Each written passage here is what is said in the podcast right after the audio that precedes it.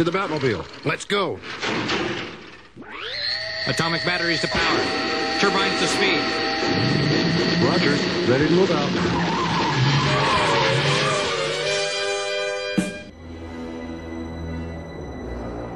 Bienvenidos a un nuevo episodio del irregular podcast de cómics, spin-off del Flinkas, conocido como la Zona Fantasma. Buenas noches, don Pablo Quintero, a.k.a. Doctor Malo. Muy buenas noches, muy buenas tardes, muy buenos días. No sabemos a qué hora nos van a escuchar. Puede que sea en el mundo de los sueños. Mira que Y le... en esta ocasión también nos acompaña, al fin, Oscar Sala. ¿Qué tal? ¿Qué tal? ¿Cómo están?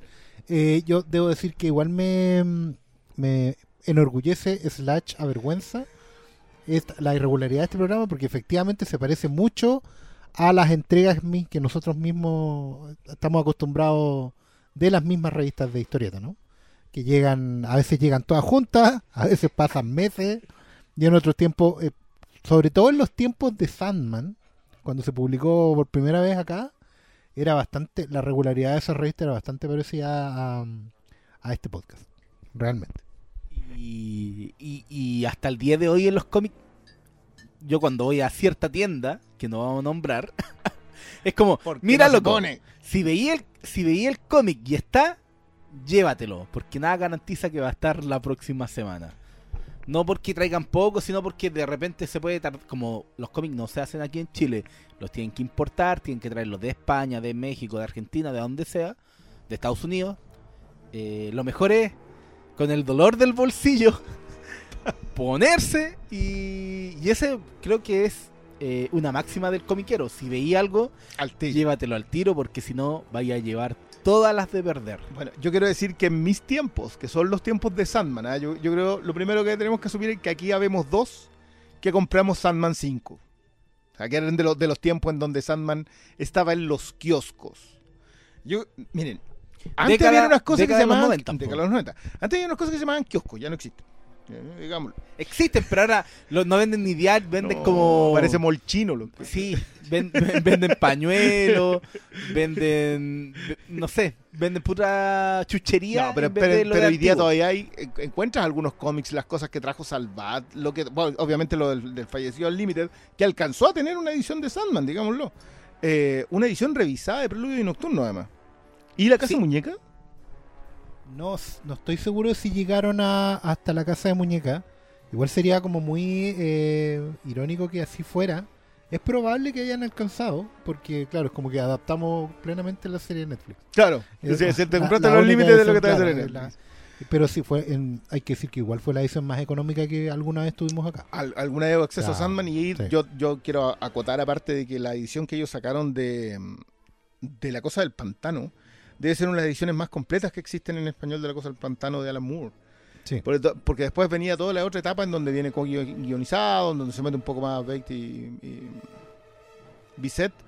Pero la primera tanda, la American Gothic, no la habíamos tenido así de completa, porque o estaban en dossier negro, ¿te acordás? Fue Es como... que- sí, de- es larga esa historia, pero la de la de la cosa del pantano, claro, porque hay que entender que esto igual sirve un poco de intro, que mm, a pesar de que estos cómics se publicaron en su tiempo eh, con, con el delay habitual, estoy hablando de 3, 4 años desde su publicación original en, inglés a español, igual eh, es bien particular que hay- hayan aparecido en, ediciones eh, populares, porque hay que entender que esto, se remonta a mm, finales de los 80, principios de los 90, cuando la edición en tomo no era una constante, sino que era una rareza.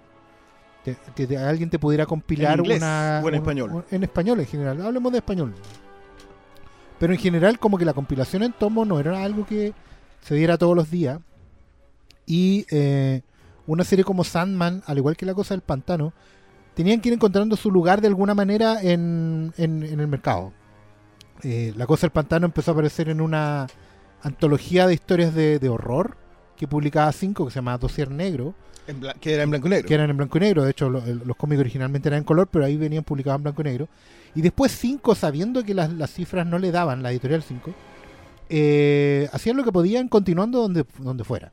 Entonces, lo que salió en dossier negro no, no se reimprimía, no se reeditaba. continuaba en otra miniserie de cuatro números y era como... Y, y en el caso particular de Sandman, eh, esto partió porque venía con mucho reconocimiento crítico fuera de, de- de España, digamos, en Estados Unidos estaba, le estaba yendo muy bien a la serie. Y en Inglaterra. En Inglaterra particularmente sí. Y a la vista de que Alan Moore ya no estaba haciendo eh, más cómics, digamos, estaba empezando a, a- a- a salir del mundillo, y Frank Miller también, estaba este chico Gaiman que había, había entrado en la editorial con un personaje muy desconocido, que era justamente el Sandman, personaje de la, de la Golden Age de los años 40, y estaba haciendo un cómic de terror rarísimo, muy, muy, muy nada que ver con los superhéroes en general. Pero la editorial lo tenía ahí, era, era como llegar e imprimir, ¿cachai? El tema era dónde meterlo. Y empezaron a meterlo en una colección de antologías donde probaban títulos, Exacto. que era Universo DC. O sea, el, el primer cómic que nosotros vimos de Sandman era el número 16 de la colección Universo DC. Porque el, primer 15 nu- había no. sido Halcón y Paloma, eh, algo de la Liga de Si- la Justicia. Si no me equivoco, en probablemente. Universo DC salió publicado Amanecer Esmeralda. Sí, claro. Sí, igual eran, claro. eran como, como cuestiones extrañas las que llegaban a aparecer. Eran, eran- porque eran series que ellos sabían que probablemente no podían tener reclamo comercial, que no iban a resultar. Y ahí pues, partieron ellos publicando el, el primer número, recuerdo, en Universo DC. Y no continuaron hasta como el número 24 de Universo DC. O No sea, es posible. sí. probaron con el número piloto, por así decirlo, que, que es un Que- gran cómic. Es un, es un gran piloto, hay que Sí. decirlo. No, no, no. Tú no, lo no, leíste malito el primero, ¿verdad? El, el primer Sandman Es que como Pero piloto, que- como número uno, que, que, que es raro, porque esto es súper difícil O sea, decirlo en que estos días, para pero mí... un número uno era clave antes, pues. Sí, no, yo nunca tuve acceso a 5 porque yo cuando empecé a comprar 5 ya era cuando 5 ya no existía. Como que yo iba a una playa en donde en las ferias llegaban a vender como saldos de saldo. Entonces ahí juntaba como Batman la serie animada y los números de Superman. Eh, Ah. Y esos eran los números que yo conseguía y Sandman nunca lo vi. Y para mí Sandman empezó a ser un cómic como presente en la época de universidad. Que, es- es Que donde es uno sinónimo consume- de cuando uno empieza a leer Sandman. Entonces, eh, ahí tú te leías y el toma al tiro, po. No. Claro, es que ya existían los tomos, pues. En los tiempos de Sí, los en la universidad ya estaba la segunda edición que fue Norma. Normal. Que, sí. entre paréntesis, digámoslo, a ver, esto empieza en Universo S. Después se publican, si no me equivoco, son 16 números o 19 números de Sandman en números sueltos. Si mal no recuerdo, claro. Partimos Que- que con yo los tengo cuatro, acá, pero yo le, le- le- Claro. les cambié la, los son- números, sí. le puse que numeración son americana, cuatro, claro, son cuatro números de Universo DC que eran especiales de 48 páginas. Exacto. Para los nostálgicos de Y a- la, que de la ahí barra, ahí estuvo- venían dos números americanos. Claro, y ahí estuvo completa Preludios y Nocturnos. Claro, venían porque fueron dos, cuatro, seis, siete números, claro. Eh, y Y, después, remata con el batir de tus alas. Con... eh, no, en la- el, el son de sus alas, como le, como le llamaban en 5, Sí. Era el número uno de la serie regular. Porque cuando después vieron que los números de universo se habían vendido bien, se habían atrevido a tirar seis números más, eh, llegaron hasta el 7 de la colección regular. Cierto, y en, en la claro. expresión maxi series. Maxi Serie, claro. Maxi Serie también significaba que esta weá la cancelábamos cualquier día. en cualquier momento. Ah, sí. teníamos 12 números para publicar y, y lo, y lo tiraron ahí. Y eso fue lo que hicieron finalmente. Me parece que llegaron hasta... Hicieron un poco más de, de 12 números y me acuerdo que lo que pasó fue que estaba saliendo en grapa regular, que nunca más se vio, digamos, en, Sandman en grapa, hasta que en, en Estados Unidos se empezó, esto lo averigüé años después, se empezó a reeditar Sandman en formato, digamos, para librería y empezó a salir en recopilatorios y ahí los españoles se colgaron de los recopilatorios a partir de un número especial con el cual ellos inauguraron lo que llamaban su formato Prestige. Son formato Prestige. Que no es que los Prestige no existieran antes. No. El formato Prestige es un, es un formato bien, bien antiguo. Estamos hablando en mediados de los 80 con Eclipse en Más o menos, sí, sí, era donde venían con un papel más grueso y una Claro, tapa. Un poquito más elegante. Eran Sí. gráficas de partida. Sí, es Bueno, verdad. haciendo sí, haciendo sí. la definición, lo, lo que pasa es que todos hablamos de, de Sandman. A ver, primero, Sandman es importante en un montón de, de conversaciones, siempre aparece. Porque es de los primeros cómics que se alejan un poco. Alan Moore decía que se alejaba, que el cómic comercial por fin se alejaba de, lo- de, los, de los superhéroes con los calzoncillos por fuera y se acercaba de donde había surgido realmente el relato, que era del bosque con elfo y etc. Pero Sandman nace en el corazón del universo DC. O sea, no, claro. es, no, es, no es que venga de un lugar ajeno, no es como que estos, los ingleses lleguen con ideas disparatadas. O sea, yo estaba repasando Preludios y Nocturnos y en Preludios y Nocturnos sale el detective marciano. Eh, aparece mm, el, el señor Milagro. Sí, Aparece mencionada la JL Internacional. sí. O sea, eran, eran, es que era claro, el, estaba ahí. el tema era que cuesta entenderlo hoy en día, pero en el fondo estos autores británicos que llegaron a, a- a hacer historias para DC estaban eh, en la misma nómina, en la misma plantilla de sueldo que John Byrne, George Pérez, Dick Exacto. Giordano, etcétera, etcétera. O sea, ellos venían a trabajar con los super amigos. Claro. ¿Cachai? De hecho, veamos el- qué sale, el- en La. Cosa del Pantano de Alan Moore, que La Cosa del Pantano era un cómic viejo de DC, digamos, de los 70, pero en La Cosa del Pantano de Alan Moore aparece la Liga, aparece Superman, ¿cachai? Está en crisis. Está en crisis y están los cielos rojos y hay crisis crossover y todo. Entonces, Gaiman, que vino años, un poco años después, eh, venía como con la misma con el- la misma oferta, digamos. Era como, toma un personaje perdido de DC y haz lo que queráis con él. ¿cachai? Nosotros te damos un poquito más engancha. Pero esto es pre-vértigo. Exacto, es un gran, gran detalle hablar a propósito de que hoy día nosotros hacemos la diferencia con Vértigo. Pero Sandman no empieza en Vértigo. No. O sea, algunos años alguien comentó, alguien posteó así una cuestión muy precisa. Decía, ¿ya cuál es su cómic Vértigo favorito? A propósito del cierre de Vértigo, Sí, sí. como sello. Eh, y yo lo primero que comenté en ese fue, ya perfecto, de los que son Vértigo, ah, yo tengo ahí, no sé, Lucifer, que es Vértigo completamente. Sí. eh, Scalp, Unwritten, esos son vértigo. Pero la cosa del pantano de Moore no es vértigo. Constantine no es vértigo. No, el Blazer al principio no. Hell- Hellblazer no es vértigo. eh, y Sandman no es vértigo. Entonces, probablemente tres de las obras clave, Transmetropolitan tampoco. Transmetropolitan se publica primero por otra editorial. Sí. Llega a, a Helix, creo que se llamaba, como, como una subdivisión. Claro, él, era él- una, una especie de fue el vértigo. primer, el primer subsello en que se dijo, ¿sabéis qué? Esto es conmigo. Igual están muy tirados. eh, como para pararlo al lado de un Superman o un Batman. Exacto. Ah, demasiado demasiado así como fuera de onda Eh, además que se vendían bien entre otro en otro en otro público, En otro vendían público. mejor en las el tiendas librería especializada. de hecho que es otro, otro invento de la década de los 90. No es que no existiesen antes las tiendas donde vendían cómics. claro Es que cuando yo empezaste a pensar en, la, en el único lugar en donde se venden, eh, no tenías más opciones. O sea, era eso. exacto y empezaban a preparar los productos para eso para ese mercado para esas tiendas y ahí claro empezaban a era- estos eran los típicos cómics que uno no se da cuenta pero le llamaba, a uno le llamaba la atención de que no tenían borde blanco no tenían gutter Claro. Eh, eh, estaban dibujados hasta el borde y eran pintados hasta el borde. Había una serie Los Jóvenes Titanes que era así, que era, era formato... El formato más grande. Claro, no, no, y era pintada hasta el borde, o sea, era como para pa, pa tienda especializada. O sea, supuestamente salía en otro papel y Sandman era de esas también. Pero claro, Elix fue el primer intento de hacer algo después de que otro, creo que otro subsello que se llamaba Piraña Press no resultó. Pero era porque ahí en realidad los autores estaban muy tirados así como... Desatadísimo. ¿Cuándo vaya a entregar esto? No, cuando lo tenga listo, así como muy Da Vinci, pero no, perdón, muy Mi- Miguel Ángel.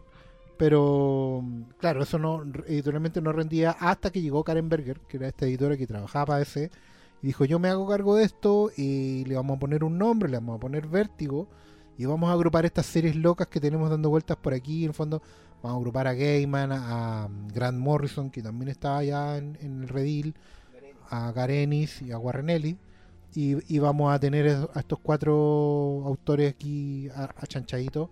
Mientras también probamos un montón de cuestiones que no funcionaron. Tengo, tengo un amigo que, que es muy experto en vértigo y que siempre recalca eso, que no nos olvidemos que vértigo, no sé, tenía cuatro hitazos, pero había seis más que eran basura. Y que morían con una velocidad impresionante. pues, sí. Habla- nosotros hablamos, no sé, pues de Chase de Changingman. Chase de Changingman lo sostuvo. ¿Qué lo sostuvo?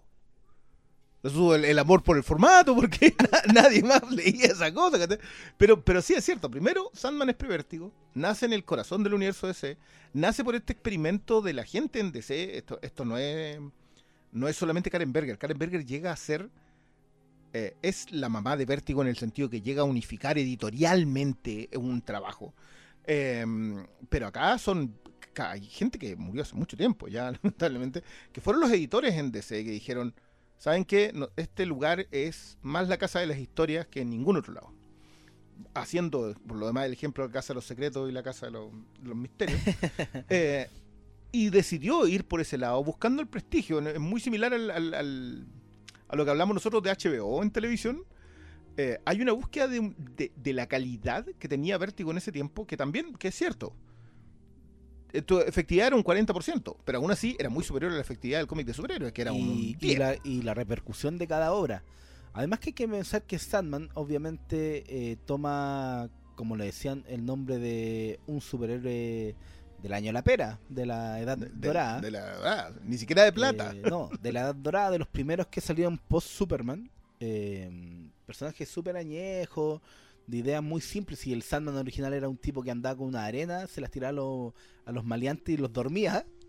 Y andaba con, un, con una máscara de gas, una ¿cachai? pistola, una máscara de gas y un séquito de arena que, les que lo dejaba como firma. Detalle que, por cierto, también es abordado Y- en la Sandman de, de Gaiman. Y, y claro, pues, y en ese sentido, al tomar el- la idea de un personaje, eh, nace inserto en el universo DC. En, lo- en los primeros tomos salen otros personajes del universo DC, desde héroes de la Liga de la Justicia hasta personajes mucho más secundarios del universo DC como Etrigan, ¿cachai? Entonces, Claro. ahí nace inserto en el universo DC, entonces como es parte del canon y al ser parte del canon también eh, parte más ligado a lo que supuestamente le importa más a los, a los cultores de los cómics de superhéroes que oh, esto, esto importa, ¿cachai? Pero al final lo que importa es que la serie importaba más por su calidad, por su narrativa y, y por cómo fueron creando toda la mitología de que es cautivante y atrapante. Y, y eso mismo hacía que desde el comienzo se pensara que esta adaptación no era posible. Era imposible. sí, Era sí. imposible Digamos, y- digamos que todos los que la leímos en su momento no pensábamos en la posibilidad de adaptarse. Aunque existía desde hace décadas la idea de que iba a ser adaptada, uno decía, ¿sabes qué? No pueden hacer Sandman, no puede ser película. Eh, sí, eso, eso lo tuvimos muy claro. no todos puede ser película, eh, ya, podría ser serie de televisión, pero en esos tiempos no había tecnología digital, no había tampoco el, el nivel de presupuesto que tienen actualmente las series de televisión. No se veía como algo plausible. Y, en ese terreno era, bueno, esta serie no se puede hacer. Y obviamente, como venía el bla bla de hace mucho, mucho tiempo de que esto era un proyecto que estaba en, en proceso, también existía miedo. Porque Sandman, como lo estábamos hablando, es eh, un cómic importante para ese. eh, impulsa el origen de Vértigo. Es uno de las una de las patas de la mesa de Vértigo. Entonces, Que, a su vez fue una de las patas de la mesa de DC. que a su vez sí, po. Que, que no es poco decirlo. Entonces, eh, de la mano de la importancia que fue tomando Neil Gaiman de forma muy, muy rápida como autor, eh, inclusive ya con el paso del tiempo saliéndose como mero escritor de cómics, ya transformándose en una figura que salía en ranking de literatura, que se ganó Ah, premios. Una gran, gran historia. propósito, ¿cuál fue el Hugo? El Hugo, el Nebula, uno de esos se ganó Que, claro, por eh, American por Sueño de una Sí. noche de verano y que automáticamente cuando se lo dan a él después de la toda una conversación a propósito de, mm, de lo que había sido ese episodio eh, deciden crear Claro, ahora me acordé. El- el del- premio novela gráfica. Claro, el, el tema estaba que este era el World Fantasy Award. el World Fantasy No era, no era ni el Hugo ni el Nebula, porque eso eran premios de, de ciencia ficción. Pero el World Fantasy Award era, claro, es un premio que se, se otorga por la, una asociación ya de, de- de- de literatura de fantasía. Y el tema es que, por alguna razón, ese número, que es Sueño una noche de verano, que es una adaptación de... eh, en realidad es una variación sobre una variación de la obra de Shakespeare. Porque eh, digamos que en la, en la mitología de Sandman, el personaje tiene una relación con, con Shakespeare de, eh, eh, fundamental, a digamos. partir del son de tus alas A partir de, claro, de lo que hoy día vimos como el son de sus alas. Entonces tenemos que hablar de ese episodio porque siento que, que estuvo bien hacerlo junto, pero, pero siento que se va a perder lo otro. Se, se pierde o sea se Por- pierde por que ambos episodios son extraordinarios Claro, en el cómic Claro, y que son historias distintas en el fondo, pero, pero nada. pero era muy difícil Sí, pero, pero vamos, vamos adelante. vamos, vamos a entrar en- Claro. sí Pero- pero claro, el, el tema es que- cómo llegamos hasta aquí como para que entienda la gente eh, por qué fue tan impactante, porque en ese momento, claro, nominaron a un cómic y el cómic se ganó el premio a mejor historia corta. Y entonces ahí la, la, la asociación dijo como que estuvieron diciendo que esto no podía pasar porque no era un cuento, ¿cachai? No era un relato, no era una novela, no era una cosa corta. Y cambiaron las bases para que nunca más un cómic fuera a competir con cuentos, con, literatura de verdad, por así decirlo. Pero es, es esencialmente, la, yo diría que una de las cosas fundamentales del impacto de la serie de, de cómics Sandman es que probablemente fue la primera serie eh, de su época, pero probablemente la primera serie de la historia en cuanto a historieta de superhéroes, mainstream, que eh, dialogaba abiertamente con la literatura a, niveles bien profundos. O sea, el Sandman, el, el- claro, toma la idea de un, de un superhéroe antiguo, muy pulp, pero el Sandman como tal es una encarnación de eh, del sueño, pero el sueño entendiéndolo como eh, la realidad eh, contada, como, como una historia en sí.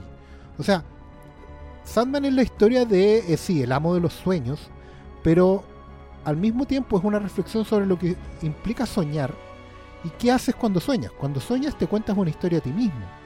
Y por lo tanto, todas las historias son parte de, son sueños, finalmente. ¿Cachai? Son, son cosas que, que, que están adaptando la realidad para ser. O sea, es una idea bien profunda en ese sentido y también eh, bien estimulante. Porque al final el amo de los sueños termina siendo el amo de las historias. Y la propuesta de Sandman, como, como historia general, es justamente qué pasa si este eh, maestro de las historias, este señor guardián de todo lo que implica contar una historia, es un completo saco de huevos. un, un detalle que sí o sí tenemos que abordar en la serie. eh, porque, claro, yo siento que hoy día está la percepción de que tú no puedes tener un protagonista absolutamente inviable. O sea, en el papel, la historia de Morfeo, el Señor de los Sueños, está, digamos, para introducirlo, yo trato de decir siempre que esto es básicamente la historia de que en el proceso de la creación de la, de la existencia, surgen constantes. Y esas constantes eh, toman forma en función del avance de la conciencia. Entonces, cuando el creador despierta, nace el destino, porque el destino es todo lo que va a ocurrir de ahí en adelante. Automáticamente también nace la muerte, porque si el creador despertó algún día, también tiene que morir. Eh, y nace el sueño por el solo hecho de tomar conciencia. Y ya tres de los siete hermanos, supuestamente después averiguamos que había un octavo, que es algo que se pierde en función de los años, eh, que es muy interesante a propósito del delirio y, de- y el desespero. Pero eso, eso son, ese es el nivel de riqueza que tiene esta historia. Y estos siete hermanos tienen una serie de eh, entreveros en el camino, pero nosotros seguimos la historia de Morfeo. Eh, la historia de Morfeo, que en, en inglés todos se empiezan con D. Dream, Destiny, Death, eh, Despair, Desire, Destruction. Destruction. Claro, que es, un, que es un spoiler en muchos sentidos. Pero esta historia, que es un hoy día en, puesto en el papel, es un pitch sumamente interesante, pero sumamente complejo. Porque es una historia que, que tiene un montón de comentarios de literatura. O sea, acá tienes. Acá tú te metís a leer. Yo esto se lo comentaba el otro día a algunos amigos. A diferencia de hoy, que no sé, pues tú estás viendo una serie de televisión, cualquier serie de televisión que estén dando que esté adaptada a un cómic. Tú no necesitas saber prácticamente nada. O sea, no sé, pues tú estás viendo Stargirl. Nadie tiene que haber leído el Stargirl de Jeff Jones. No tienes que tener ningún tipo de acervo. Cualquier, como algún, algún alguien dijo por ahí, eh, cualquier cómic puede ser el primero, sobre todo de superhéroes. Eh, El primero tuyo puede ser cualquiera, no. Pero Sandman no puede ser tu primera lectura.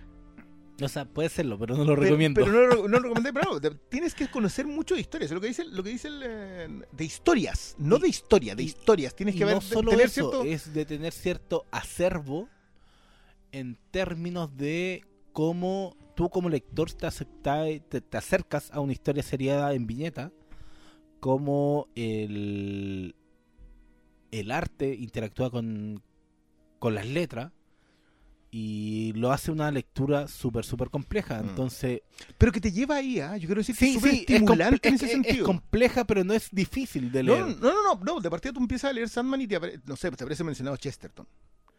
Y probablemente tú no sepas quién es Chesterton. O te, te- sale sueño una noche de verano y tú te- viste Romeo y Julieta. Eso es como tu mayor acer- acercamiento a Shakespeare y a Romeo y Julieta. Y de pronto te salen con una historia que no conoces y empiezas a buscarla. eh, que era algo lo que nos pasaba a nosotros. Nosotros eh, Sandman implicaba una biblioteca a cuestas. En los 90. La década de los 90 implicó que tú tenías que abrir. Por eso es muy bueno el comentario a propósito de la universidad. Sandman te agarra universitario porque es el momento en donde tú estás, primero, más proclive al, al aprendizaje. Estás ahí descubriendo, son bibliotecas gigantes. Y segundo, andas ingrupido.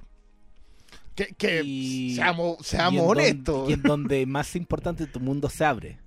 Salís, salís del reducto del colegio que es súper chico, eh, conocí a gente de todos lados, eh, conoces más, te, te- te crecen los intereses, también obviamente tienes acceso a otras cosas y es mucho más fácil acceder a Sandman cuando ya estás un poco más grande, en términos de que es más fácil de conseguir, a cuando en el, en el liceo, pues, ¿cachai? Como yo cuando iba en el liceo los cómics que andábamos rondando era La muerte de Superman, eh, los Dragon Ball tapa roja de Planeta, Sí. eh, ¿cachai? Como esos Claro, eran como tú, los- tú ya entraste en la etapa vid.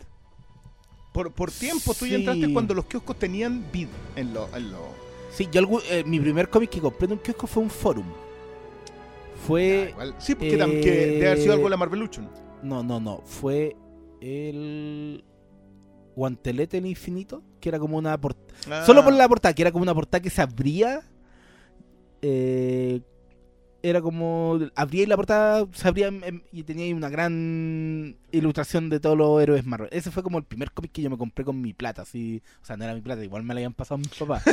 Porque, pero siempre antes era que mi viejo me compraba Barrabase, la Club Nintendo, y la Barrabase porque en esos tiempos eran, la- eran dos, dos monedas, ¿cachai? Era súper económico hacer eso, pero me acuerdo que me conseguí ese primer número, 5 lucas, 4 lucas, y nunca pillé eh, mal, nunca volví a pillar el número 2, yo tenía el 1. Ah, Es que eso es lo otro, a propósito de la irregularidad de los kioscos. Yo, yo, mi cacería con Sandman fue en exposición, fue en San Diego, son lugares en donde en Santiago, para la gente que nos escucha de otro lado, en Santiago en esos tiempos, habían pequeñas tiendas que se dedicaban a vender cómics. Y que tenían dentro de los libros, tenían de repente cómics y tú tenías que ir y revisarlos todos. En exposición era, era muy gracioso porque Claro. es lo que hoy día se conoce como los toldos azules. Así habían locales en donde tenían revistas y había secciones con cómics. Claro, era- eran los, los mismos salderos de siempre, de toda la Sí. vida, que se conseguían cajas de, de cómics y las tenían ahí. Am, Estamos hablando que en ese tiempo una revista te costaba 500 pesos. Sí, de la época, sí. que hoy día deben ser. Si es que no tenías la bendición de encontrar un taco, que eran, Claro, un- eran un milagro de la humanidad.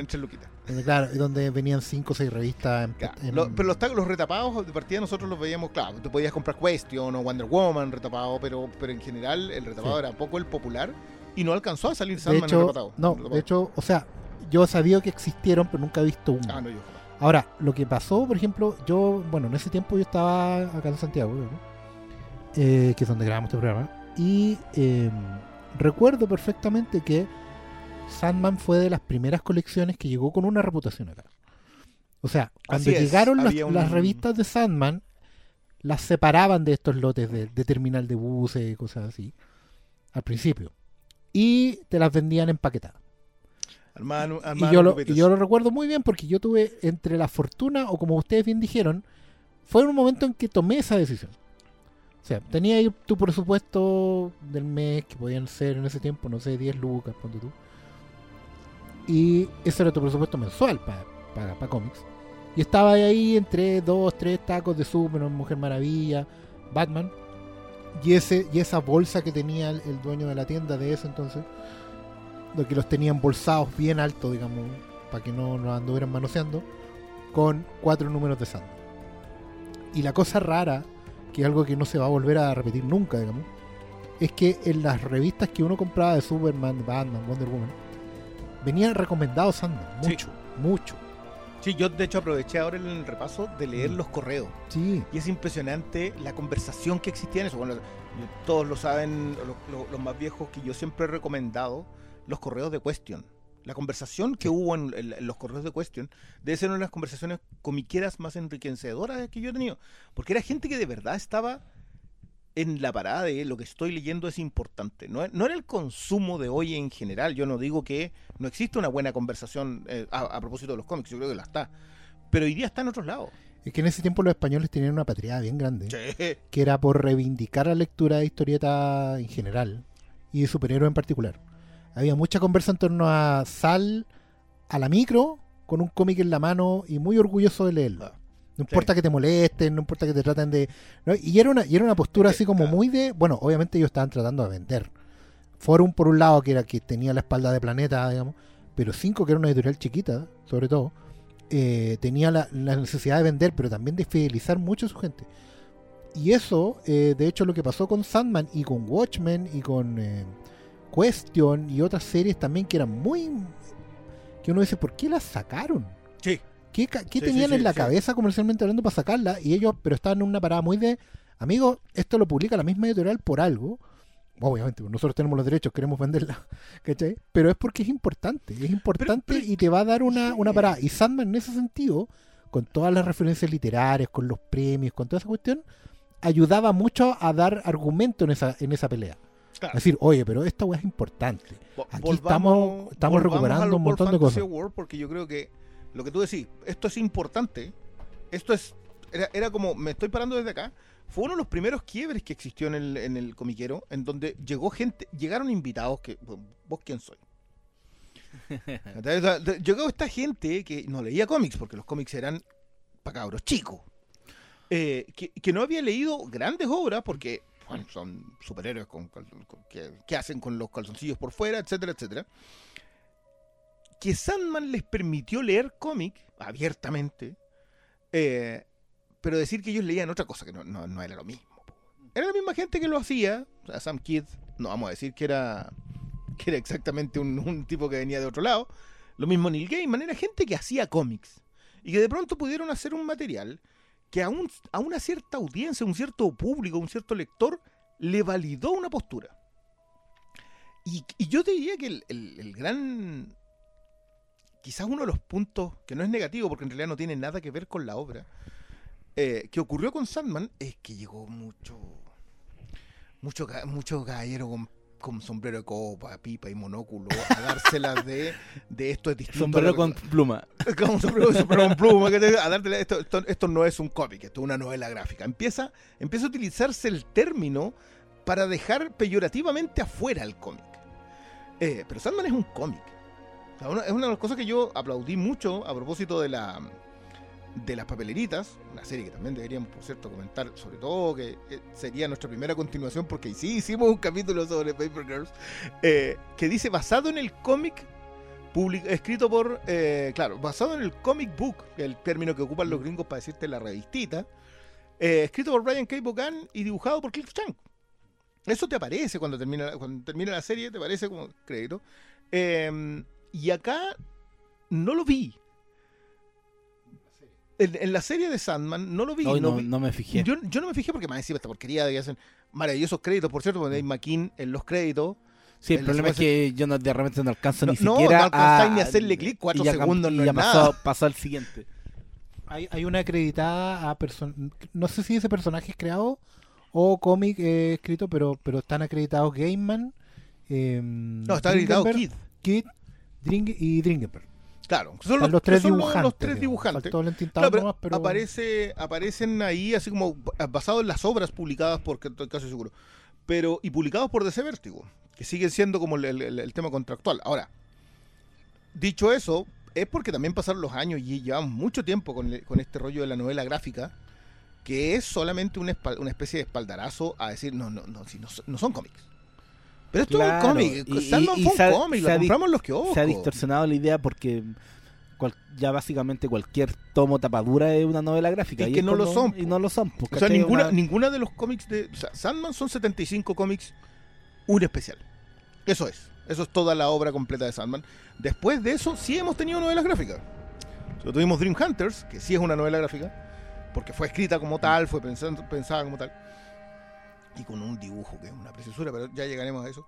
Eh, y un montón de otros especiales pueden ser considerados novelas gráficas, pero hasta la miniserie de muerte es una miniserie.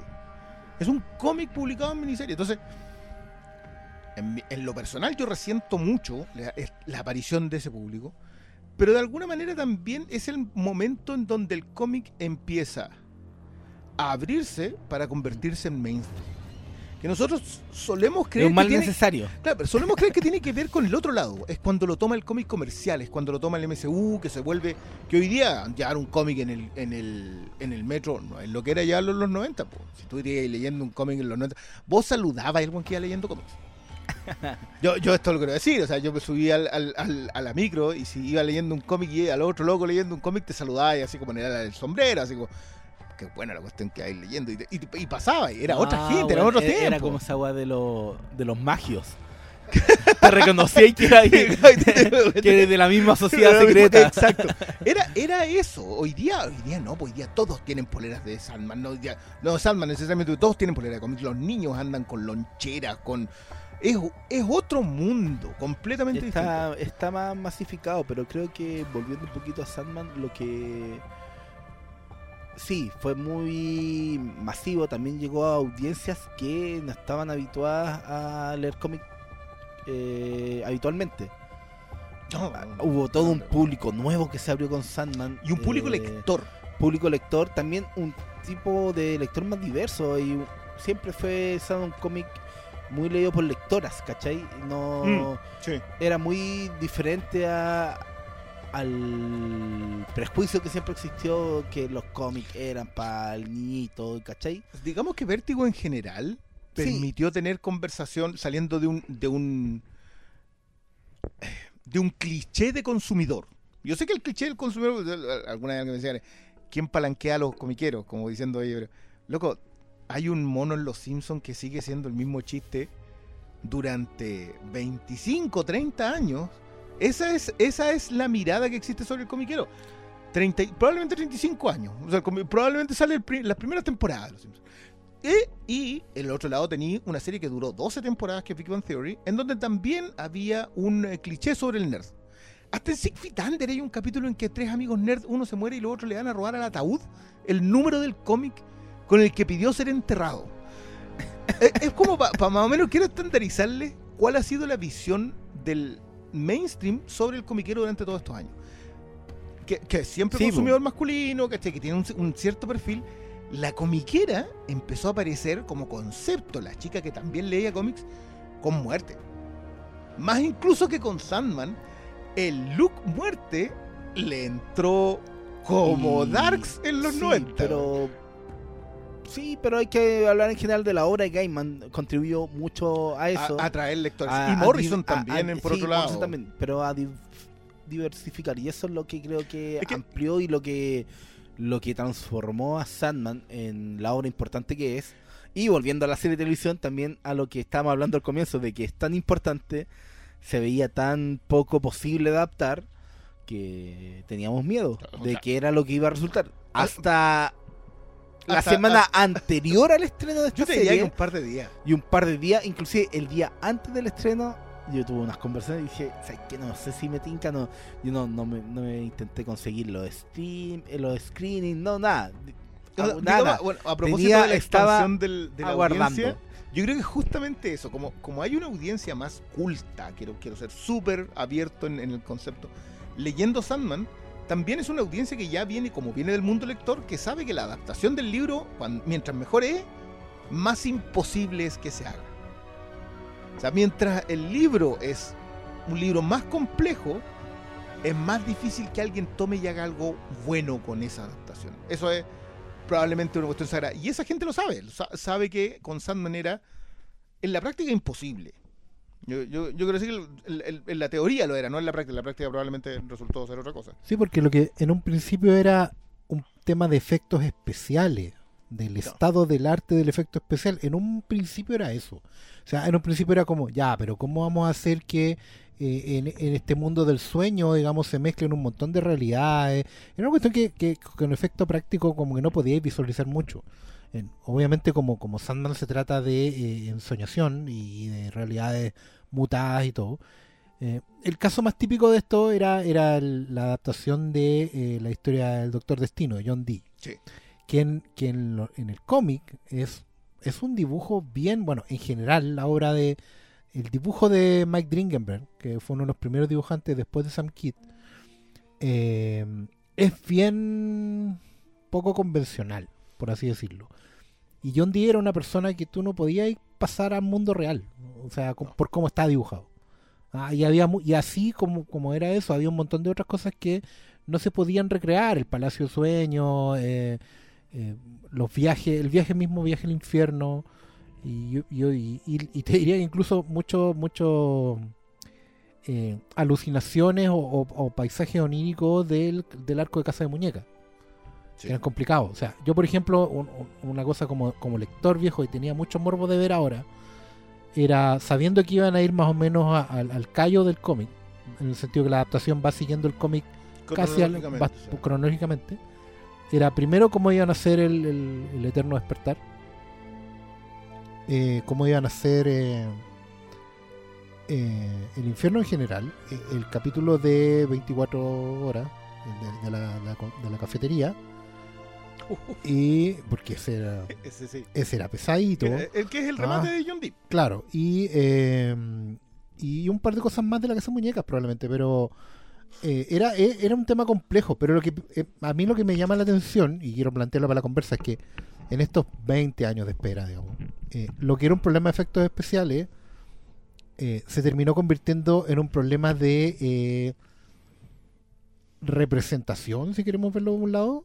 eh, y me refiero obviamente a los a estas pseudo polémicas o, o polémicas muy por encima de softgender y, y de, y de cambio de, de piel en, en algunos personajes o ¿cachai? o eh, el otro tema que ya tiene que ver con cuestiones más formales de derecho Sí. porque hay personajes que estaban en el cómic de Sandman que obviamente no iban a poder estar en una adaptación de solamente Sandman porque son personajes de C porque corresponden a otras cronologías y hay historias que con los años, bueno, y, y que finalmente después de ver la serie, también teníamos que adaptar el gap que hay entre que salió Sandman a principios de los 90, con historia full noventera, a el 2020. Que hubo que hacer eh, saltos también y adaptaciones al respecto, sobre todo con eh, eh, adaptaciones de inclusión de eh, ya eh, diver- de diversidades sexuales, etcétera, etcétera. Algo que estaba en el cómic, Sí. pero que en un momento era un mucho más desafiante en la historieta por la época en que estaba que hoy en día en la sociedad que estamos. Es curioso y, y- y siento yo que igual es un tema que se conversa poco, porque Sandman siempre fue esto, siempre fue el tema de la, la diversidad sexual por sobre la racial, un detalle, lo, lo de, lo de lanzarse acá con la diversidad racial en los mismos hermanos, en estas constantes de los eternos, en... em, porque teníamos a alguien no binario en los eternos, que es Deseo. Eso, está desde el 90 y... desde que se creó Sandman. El 8 números, 9 números ya teníamos a alguien que no era... eh, un no, no binario. Entonces no es nada nuevo. Teníamos una pareja homosexual en los primeros tres números, que era eh, Alexander Burgess, que era el hijo de este personaje que atrapa a, mm, Morfeo. El primer número. Ya, ya tienes una pareja oh, homosexual. Eh, es dos. El tema racial no está con la historia de Nada, cuando va a pedir su casco, en donde te dicen que en realidad él es, como es la expresión del sueño, es distinto para cualquier cultura, y un, una mujer negra sueña con sueño negro. No, no es, no es Sí, uno de los hermanos. el- los, lo- los eternos los ven dependiendo de tu cultura, de tu historia, de todo. hay, hay- todo, hay- hay todo un factor cultural que influye. Lo bueno es que se mantiene eso en, en el cómic. Se O sea, en la mantuvo serie. cómic, se mantuvo en la serie. Sí, mira, como, como, como lo del detective marciano, el detective marciano en el cómic, obviamente no lo pudieron hacer acá por, por razones de derecho, pero el detective marciano lo ve como el dios del sueño y lo ve como, una, como un fuego rojo gigantesco. Eh, O sea, pero el día del sueño de los marcianos. De los marcianos, y de hecho él mismo le dice, pero ustedes no están extintos, así como, no, yo soy el último de mi raza, ya bueno. Y em, no lo ve igual eh, Scott Free.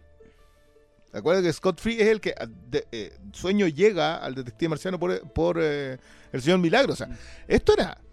hay una, es una locura cuando tú empezás a pensarlo, lo adelantado que estaba Gaiman en colocar esto. Hay lo de los personajes no binarios. Hacía crossovers antes de los crossovers. Primero, pero segundo, en el tema de la diversidad sexual, esto creo que las únicas dos cambios de género fueron eh, son lo que hacen con Constantine, porque es británico ahora la cuestión, ya no podéis pronunciarla como la pronunciaban los gringos, que es Constantine. Eh, y lo que hacen con Constantine es cambiar, cambiarle de género y colocarle como un personaje que ya existía en Sandman, que es Lady Joanna. Eh, que es, por cierto, uno de los primeros momentos. Esta es otra cosa. El John Constantine de esos años, de los años 90, era un tipo considerablemente menos roto y menos desarrollado como personaje que lo que es hoy, casi 400 números después. Pri- primero. Entonces, cuando la gente dice que he leído comentarios a propósito de que no puede ser tan de, de tan buen corazón, que tendría que ser más despiadado, bueno, ese era el Constantine de los 90, no el Constantine de ahora. Constantine de ahora necesita esta otra, esta otra mirada y funciona muy bien con Joanna. Ese es uno de los saltos de género. Sí, el otro, el de igual- Lucifer, que también me imagino que responde a que Lucifer existe como serie de televisión, que ha sido muy exitosa, eh, pero es, es como difícil decirle a la gente que ese Lucifer es este Lucifer. Sí, pero también yo creo que se adecúan a lo que necesitan como serie. Lo de Constantine también es para no tener que explicar que hay un John Constantine. Si, si tu foco no va a ser, entonces le salía mejor hacer que eh, el personaje fuera femenino porque en el pasado lo podéis rescatar y, y se explica, ¿cachai? Sí, igual yo siento que- siento que se, se presta confusión que hayan dos Joanna Constantine, con 200, 300 años de diferencia. Pero No, no me. Sí, puede que no, pero después tienes. Justo te aparece en la historia de Hot Goblin. Historia que quiero, quiero entrar. Hay hitos en Preludios y Nocturnos y Casa de Muñecas, y yo te diría que hay hitos hasta Estación de las Nieblas, en donde números unitarios son demasiado potentes en Sandman. Uno es, obviamente, el batir de sus alas o el son de sus alas, que fue, que es el número cuando él se encuentra con su hermana muerte. Que es cuando entiende que, que voy a volver sobre algo que dijo Oscar. Este weón es un saco de Digámoslo, o sea, Morfeo es un saco. Eso y- fue, y- siempre. Y, de hecho no tiene idea cuál es la función del propio de los eternos. no, no, y, y- claro, no, no nunca como que nunca lo analizó, cuál era su lugar en el mundo. él hacía su pega Ah, y, hacía su la, pega, pero hacía desde un, desde un castillo, Sí, po. hacía desde un trono. eh, y de alguna manera está, esto lo, lo que le pasa, estar encerrado 70 años en el cómic, más de un siglo en, el, en la serie, lo hace reflexionar que quizás no debiese ser así. Pero en el cómic eso llega a pasar recién como en el número 65, después cuando ya está listo Pero para que lleguen las benévolas. es un proceso y, y volviendo un poquito al tema de la adaptación de lo que estábamos hablando, creo que a mí me llamó mucho la atención varios de los cambios, pero para bien. Eh, volviendo a lo que estábamos hablando antes, yo tenía miedo con lo que podría resultar de esto, porque Sandman es una historia muy propia de los cómics. Llevarla y traspasarla a algo audiovisual era complicado. Pero creo que la serie tiene muchas decisiones acertadas para traspasar la historia, para hacerla suya en un formato audiovisual. El tema de de si vas capítulo a capítulo comparándolo como es número a número en el cómic está muy muy fiel pero con cambios que no se sienten como a pito de nada el tema de de Lucifer por ejemplo a mí me encantó que se sacaran al, al demonio que se enfrenta a Sueño y lo hicieran directamente con Lucifer y que algo muy propio del cómic que es ese enfrentamiento en términos de, de cómo se va desarrollando la pelea lo, lo transfieren de una forma maestra Sí. a un formato Sí, el, audiovisual. el enfrentamiento original es con Choronzón. Y, y que eso también repercute en a posterior de Estación de las Nieblas. Porque Choronzón está castigado. O sea, él, recibe un castigo por perder el eh, por perder el casco. Que está el otro. Y yo- cualquiera de nosotros que, leyó los cómics eh, asume que Preludios y Nocturno era inadaptable. Lo asumía. Como que la idea de que te prese- Porque claro, en el cómic a ti te pueden tirar personajes nuevos cada tres páginas y tú los consumes. Pero en el, desarrollo audiovisual tú necesitas saber quién es el personaje al que te vas a enfrentar. Y acá hay muchos personajes que están pasados un poco por encima. Porque de nuevo, yo creo que en el cómic fue demasiado... Está tan adelantado a su época Sandman. Está tan adelantado el hecho de que haya un personaje que es eh, un drag queen en, en Caso Muñeca. Eh, y tienes a Ken y Barbie, que son... Que loco, esa cuestión más encima tiene repercusiones en un juego de ti, mucho después. Eh, el- el nivel de detalle eh, y apertura, no sabemos qué es lo que son Chantal y Zelda, por ejemplo. Y que te lo dicen de entrada, no sabemos si son madre, hija, hermana, amante, no tenemos idea. Eh, lo que hacen con Gilbert. O sea, que, que- que- hubo un sueño que tú sabías que, que no sabías quién era. Eh, todo ese tipo de cosas. Pero por ejemplo, ahí hay un cambio de raza que a mí no me incomodó mayormente, excepto quizás por lo, el tema de la fortuna. Es difícil que, un- que un- que una británica tuviera fortuna en que era la Kincaid. Eh, pero como está tan adelantada de su época, hoy día parece medianamente convencional. Obviamente te van a saltar los, los, inclusión for- forzada, pero eso, pero con esa gente no hablamos, digamos, no, no, tampoco. Y es muy difícil hablar con esa gente cuando tú leíste Sandman en su momento. Cuando tú tienes un capítulo. De hecho, ¿sabes qué capítulo yo creo que le va a complicar mucho? El capítulo en que mm, la drag queen no puede hacer el rito de la luna. Esa cuestión va a ser súper difícil. Porque no puede hacer el rito de la luna en un. Si tú hacías ese episodio tal como fue escrito, hoy día sale a tirarte flores J.K. Rowland y que te vaya bonito después de eso, weón. Eh, eh, pero sé que en, en- todo ese tema de lo que estamos hablando de cómo se trans- traspasa la adaptación, eh, obviamente, y en estos tiempos contemporáneos en los que estamos viviendo, sabe la gente y esta, estas decisiones, eh, ¿cuál puede ser el término? Walk. Walk. Estos cambios, walk. ¿Por qué muerte eh, eh, negra y no la chica gótica? Puta, porque pro- probablemente en los 2020 ya no cae el, Ah, la ¿de idea de la chica gótica la chica como noventera. Esa, a mí me pareció una muy buena respuesta. Yo, yo no la había tomado así. Pero alguien dijo, loco, la chica gótica funcionaba en los 90. Sí, po. Pero hoy día, si tú. O sea, no puedes hacer a Tori Amos 20. ¿Quién es? Esta La Tori Amos, el último disco que sacó, es más viejo que mucha de esta gente. de la audiencia, Y- me refiero. el- Entonces, ¿cómo llegáis ahí? No, y, ya tendrías que hacer el, el cambio en términos de ya más contemporáneos, qué cosas son las de ahora y, y ver ahí. Una cosa que a mí no me hizo mucho eh, sentido es esa decisión de mantener los tiempos del cómic.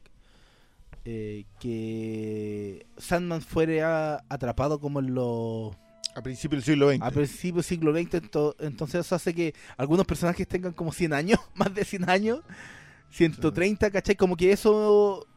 Sí, pero, pero igual, pero igual lo mueven bien con el rubí. Que el rubí les extiende la vida a, los, que, a los que están ahí.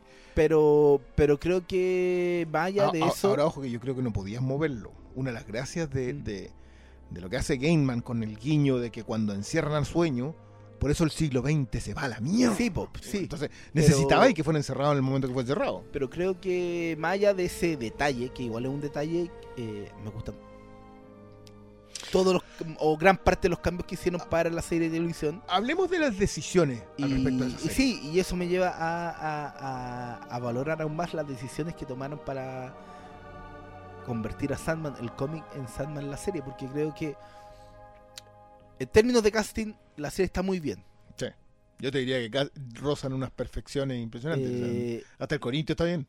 sí, los personajes en general también.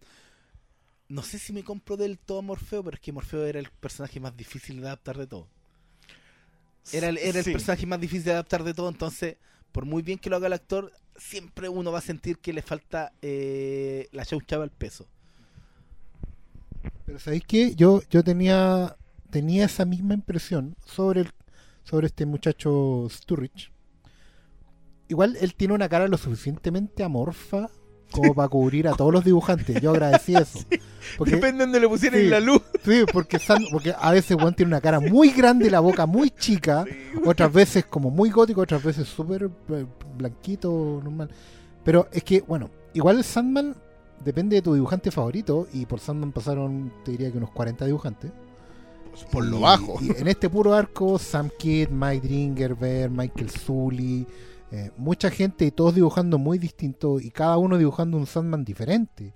A veces Sandman es chascón y medio chico, en otras es alto y, y con el pelo a los Robert Smith de The Cure, ¿cachai? O en otras veces es simplemente un...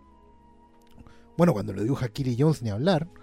eh, y, y a veces, bueno, pero el tema es que lo que me, me llamó más la atención en ese sentido es que, ya, yo decía, este, este chico, bueno, está aquí y viene a hacer su pega. ¿eh? Pero eh, en la medida que fui avanzando en los episodios y me di cuenta de la intención clara de la adaptación, Mm. porque esta adaptación tiene que, tenía que superar dos desafíos que son invisibles a la audiencia. El primero era obviamente tratar de eh, ser fiel a la historieta para poder tener legiones de gente que la fuera defendiendo. Porque es una apuesta de- dentro de todo arriesgada, en el sentido que Netflix hoy día cancela cualquier cosa. Tú no, no tenés ninguna garantía. a tercera temporada. Claro, ¿cachai? Eh, y al mismo tiempo tenía que ser un ciclo cerrado. Sí. El personaje Sí. tenía que cerrar un, un arco con un cambio. Y eso implicaba, y, y a mí me, me llama N la atención, la pega de, no solo de Gaiman probablemente, sino también de Goyer, de Alan Heinberg y Sí, de todo el- hablemos de esos dos de nombres escritores, porque creo pero que para cerrar, porque clave. En el cómic el cambio en Morfeo, el cambio interno de Morfeo, es largo, lento y obviamente está eh, amarrado, y esto quiero recalcarlo mucho, está amarrado a los tiempos del cómic. Mm. Cuando tú lees un cómic, las lecturas, las posibilidades, los ritmos narrativos y, y la manera en que vas decantando la información depende netamente del lector. Hay gente que se zampa los cómics en cinco minutos y después saca la información de otro lado, otra gente que los va leyendo, los va masticando, los va procesando. Y además, e- eh, Gaiman en los 90 hizo con Sandman una narrativa de largo aliento, en que hay cosas que tú no cierras hasta el número 75 Sí. respuestas a, a- a- a cosas que pasaron en un momento, cambios de ánimo, De hecho- decisiones. De hecho, no las cierra todas. No, Y eso, eso también es muy brillante. ¿Cachai? Es muy de cómica. ¿eh? claro. Pero entonces, tú, la pega de Sturridge finalmente es mostrar un cambio en esta en este carepalo, en este ladrillo que, que es Morfeo como personaje, e ir mostrándole al, al, al televidente que el personaje sí va cambiando. Entonces, este es un Sandman que comparado con el del cómic, es un Sandman súper... eh, Es mucho más cercano. es mucho más cercano, es un guan con emociones. O sea, es un tipo que, de una forma u otra, en ese rostro muy raro que tiene el, el actor, eh, puede mostrar eh, cambios de humor, puede mostrar emociones, puede mostrarse sensible, para que por último, se puede, imagínate una primera temporada al calco de la historieta, sabiendo que de aquí, este, al, al final de este no había cambiado nada, era una- un monstruo. No, sí. O sea, tú no querís seguir viendo esta serie nunca. O sea, de hecho, lo, lo que hacen con Kincaid al, en el cierre de la Casa Muñeca es bien distinto en el cómic. En el cómic es un chantaje, no es. Sí, pues sí. No, y, no. y lo de y Morfeo es una amenaza. Claro. Este bueno está. Bueno, en general Morfeo es muy amenazante, muy impredecible en la historieta, porque él es un tipo que de verdad no tiene ninguna humanidad. Su No. arco completo es cómo de él de una forma u otra eh, se va, va entendiendo y se va abriendo a sentir, a, a tener una, una- una- una historia propia finalmente. Que es algo que obviamente la serie tiene que aterrizar más o menos rápido. O sea, para que Entonces- el personaje sea interesante. Lo que Claro. pasa es que después puedes abrir la historia Claro, y colocarle en otros tiempos muchas de esas historias. Sí, po, porque finalmente en esta temporada tú lo que tienes que lograr es que Morfeo se muestre como claramente su objetivo como personaje, que es entender a la humanidad. Y eso Claro. está explícito, sobre todo en el segundo arco. Creo que hace muy bien ver esta serie en dos arcos, como del 1 al 6, como una suerte de preludio Claro, nocturno. que termine el 24 horas. Claro, y eh, ¿cómo se llama? Y después como el arco de la casa Casa muñecas Muñeca. por sí solo. Que este es un detalle. A ver, el em, que no es poco, ¿ah? Este, este- este es un. Si lo pensamos a nivel temporadas, eh, Sand- acabamos de ver la primera de cinco temporadas de Sandman. Porque son los primeros 15 números de 75. Esa era una. Yo hice, lancé un tweet. eh, manden preguntas y esa era una. Era cuánto cre- creíamos que. Que debiera durar. que sí. Es que yo creo que las Y- benévolas y el velatorio tiene que durar una temporada completa. El punto es qué tanto vas a lograr tener interesada a la gente para que el- la última temporada sea el funeral del personaje. Sí. ¿Cachai? Porque, porque a ver, establezcámoslo, si ustedes pueden haber leído o no haber leído el cómic. Eh, esta es la historia, la historia que nosotros vamos a leer de Morfeo es la historia del paso de Morfeo a alguien distinto como el Señor de los Sueños. Eh, pero sin dejar, o sea, no, no deja de existir un eterno, porque los eternos son eternos, pero vamos a ver el cambio de un personaje. Y ese cambio se puede tomar prácticamente como la muerte del personaje, que no es así, porque nosotros sabemos cómo funciona. Pero nosotros ya vimos las, las siembras de eso. O sea, yo, yo estoy impresionado con lo que hicieron con Daniel, con el, con este niño que todavía no tiene nombre. Que en el, en el que, lo resuelves muy bien, además, en, en la. que son dos personajes que también, que aparte vienen de los tiempos de Sandman y del Doctor Fate. eh, y que acá se los saltaron olímpicamente. Yo, yo quiero decir, las resoluciones para sacarse el universo de sede encima, igual son muy precisas. Y... Pero, pero, pero rindiendo homenaje. Sí, yo cuando Ah. vi el traje del Sandman, del segundo, Sí, el traje pues, amarillo, yo aplaudí. Porque uno Sí. ñoño y dice, ¡Oh, no, lo eso está pusieron. Pero creo que. que el. Que en, en términos de cuánto podría ser, uno puede decir cinco temporadas más o Sí, menos. Por, por alrededor. básicamente lo que adaptaron. Si Estación de las Nieblas igual debería. Igual Estación de las Nieblas te debiera comer una temporada entera. Es, es- es difícil adaptar Estación de las Nieblas en menor espacio. Sobre todo porque es la que siembra más. Sí, Estación de las Nieblas debe dejar.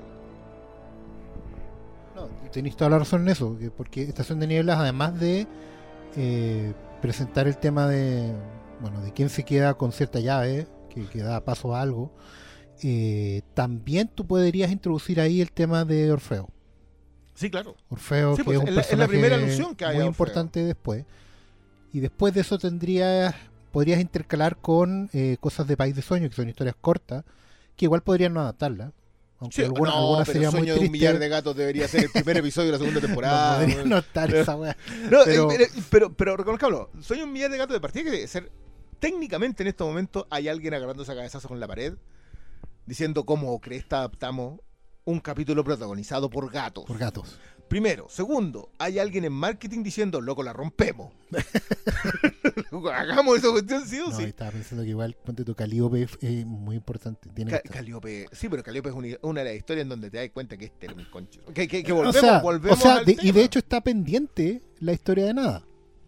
Está pendiente es, historia es la de nada, única de, de estos Pero eso arcos. se resuelve en Estación de las Nieblas. Sí, pero ella, la presentación de, de su historia, Ah, claro. que es un número, el, de hecho el número 2 de la serie regular de 5. Después del son de su bala, viene este de, de nada donde te cuentan la historia de cuando el, el- el rey eh, se, se enamoró de esta reina eh, africana. De, Nubia. de- Nubia. What's a Nubian? Claro, y, y, claro, y, y todo lo que pasa que acá en la serie quedó enunciado. Claro. Que es como anunciado cuando estás en dos leyendo momentos. preludios en nocturno, Sí. también te lo anuncian. ¿no? Sí, claro, pero que, bueno, después del son de su bala ya viene la historia de nada, entonces está, está antes que Casa de Muñeca. Claro. ¿Cachai? O sea, claro, el Claro, Pablo los dice que es pero- parte pero- pero de Casa de. Muñeca, pero en el fondo es, es una historia corta que podría englobarse en País de Sueños. Es que, es que País de Sueños perfectamente puede ir como episodios intercalados en. Es que esto, bueno, esto es lo Es otro. que, ¿sabes qué? Eh, acá. Ah, no, la- pero el en, mundo en lo, en lo posibilidad que, que estamos hablando, creo que la, la propia serie nos dio cómo pueden adaptar esas historias individuales. Eh, pescáis dos, pues, weón. Claro, lo que, lo hicieron con el son de Susala y la historia de Hobgoblin, pero. ¿Cachai? Pero creo que no hay forma de dejarlo a todos contentos, pero creo que, Ahora, mira, yo leí en una. términos una- de, de lo que es la serie, eh, hay formas de hacerlo. Puede ser inclusive algo cortito, no tiene para que ser un capítulo entero con gatos, pero pueden hacer algo, ¿cachai? Y enlazarlo, con, animado, o- loco, y enlazarlo con otra serie, ¿cachai? Pero creo Mira, que... Es que, primero, digámoslo, eh, el miedo que había sobre esta serie por parte de, la- de sus lectores era gigantesco. Esto, esto- esto hay que establecerlo desde ya, era gigantesco. Todos decían que no iba a funcionar, todos decían que estaba fea, que no se veía lo suficientemente bien, hasta que la vieron. Y después de eso, pantallazos de momentos clave que tú leíste y que te los adaptaron. Yo, yo lo estaba viendo con mi mujer, una de mis- las primeras conexiones con mi mujer a propósito de, de nuestra relación de pareja, pasa por Sandman, de yo prestarle Sandman, porque, loco, digámoslo, es con lo que engrupí. ¿Dónde fue? Sí, no, cuando estaba en la U, saliendo. Ah, ¿viste? En la universidad. por la U, sí, que una de las primeras, y bueno, era, era un arma. Sandman tenía ahí una cantidad de frases para venderlas, pero. Func- me funcionó. Y ahora viéndola, yo me acuerdo prácticamente de todo Sandman, es una cosa impresionante. Quizás, no sé si la leí tantas veces, no creo haberla leído tantas veces, pero sí era muy profunda la impresión que te produce leer Sandman. Se tenga, se, sí, Se te queda se con te- mucha facilidad. Y, y- y está tan bien escrita que por lo menos te acordáis de, de cosas puntuales, no te acordáis, no sé, por todos los diálogos, no, pero, no, te acordáis pero de te la- acuerdas del diálogo que viene. o y, sea, y no, y te acordáis de, de la estructura, las sorpresas, los Exacto. cambios, los, eso, y lo- eso, pero eso yo sentí que estaba muy bien. la forma en que se amarran eh, las historias individuales. Entonces, en ese, en ese amarrado, es un cómic que se te queda pegado, fundido en el cerebro. O sea, yo cuando estoy viendo la serie de televisión, veo esa típica fuente soda gringa. Y yo dije, ¿En serio van a hacer esto? Y, como que el, el aire se te va para adentro y si, ¿en ¿En serio, lo van a hacer? Eh, eh, digámoslo. Y empieza el desarrollo de esa historia Que es y yo me doy dando cuenta de que es, de que el- la resolución gana mucho en, en- en el, en el traspaso audiovisual de ese, Mm. de ese momento del cómic y lo empiezo a disfrutar tanto que para mí ese fue el momento en que a mí me amarraron y dijeron Estamos hablando del Gracias- episodio, gracias- episodio 5. O gracias 4. para a- gracias por adaptar Sandman el, el 6 o el 7 si no no recuerdo cuál es bueno para eso hay Bueno, para para eso hay- cualquiera hay puede celulares, visitar, pero no estamos con- no, con lo no, que no estamos queremos, hablando, digamos, pero-. Pero el capítulo de, de la fuente de soda, y creo que está muy bien resuelto porque en el cómic es un número súper. Es una voladura. Por cómo está relatado, por cómo van in- interactuando los personajes.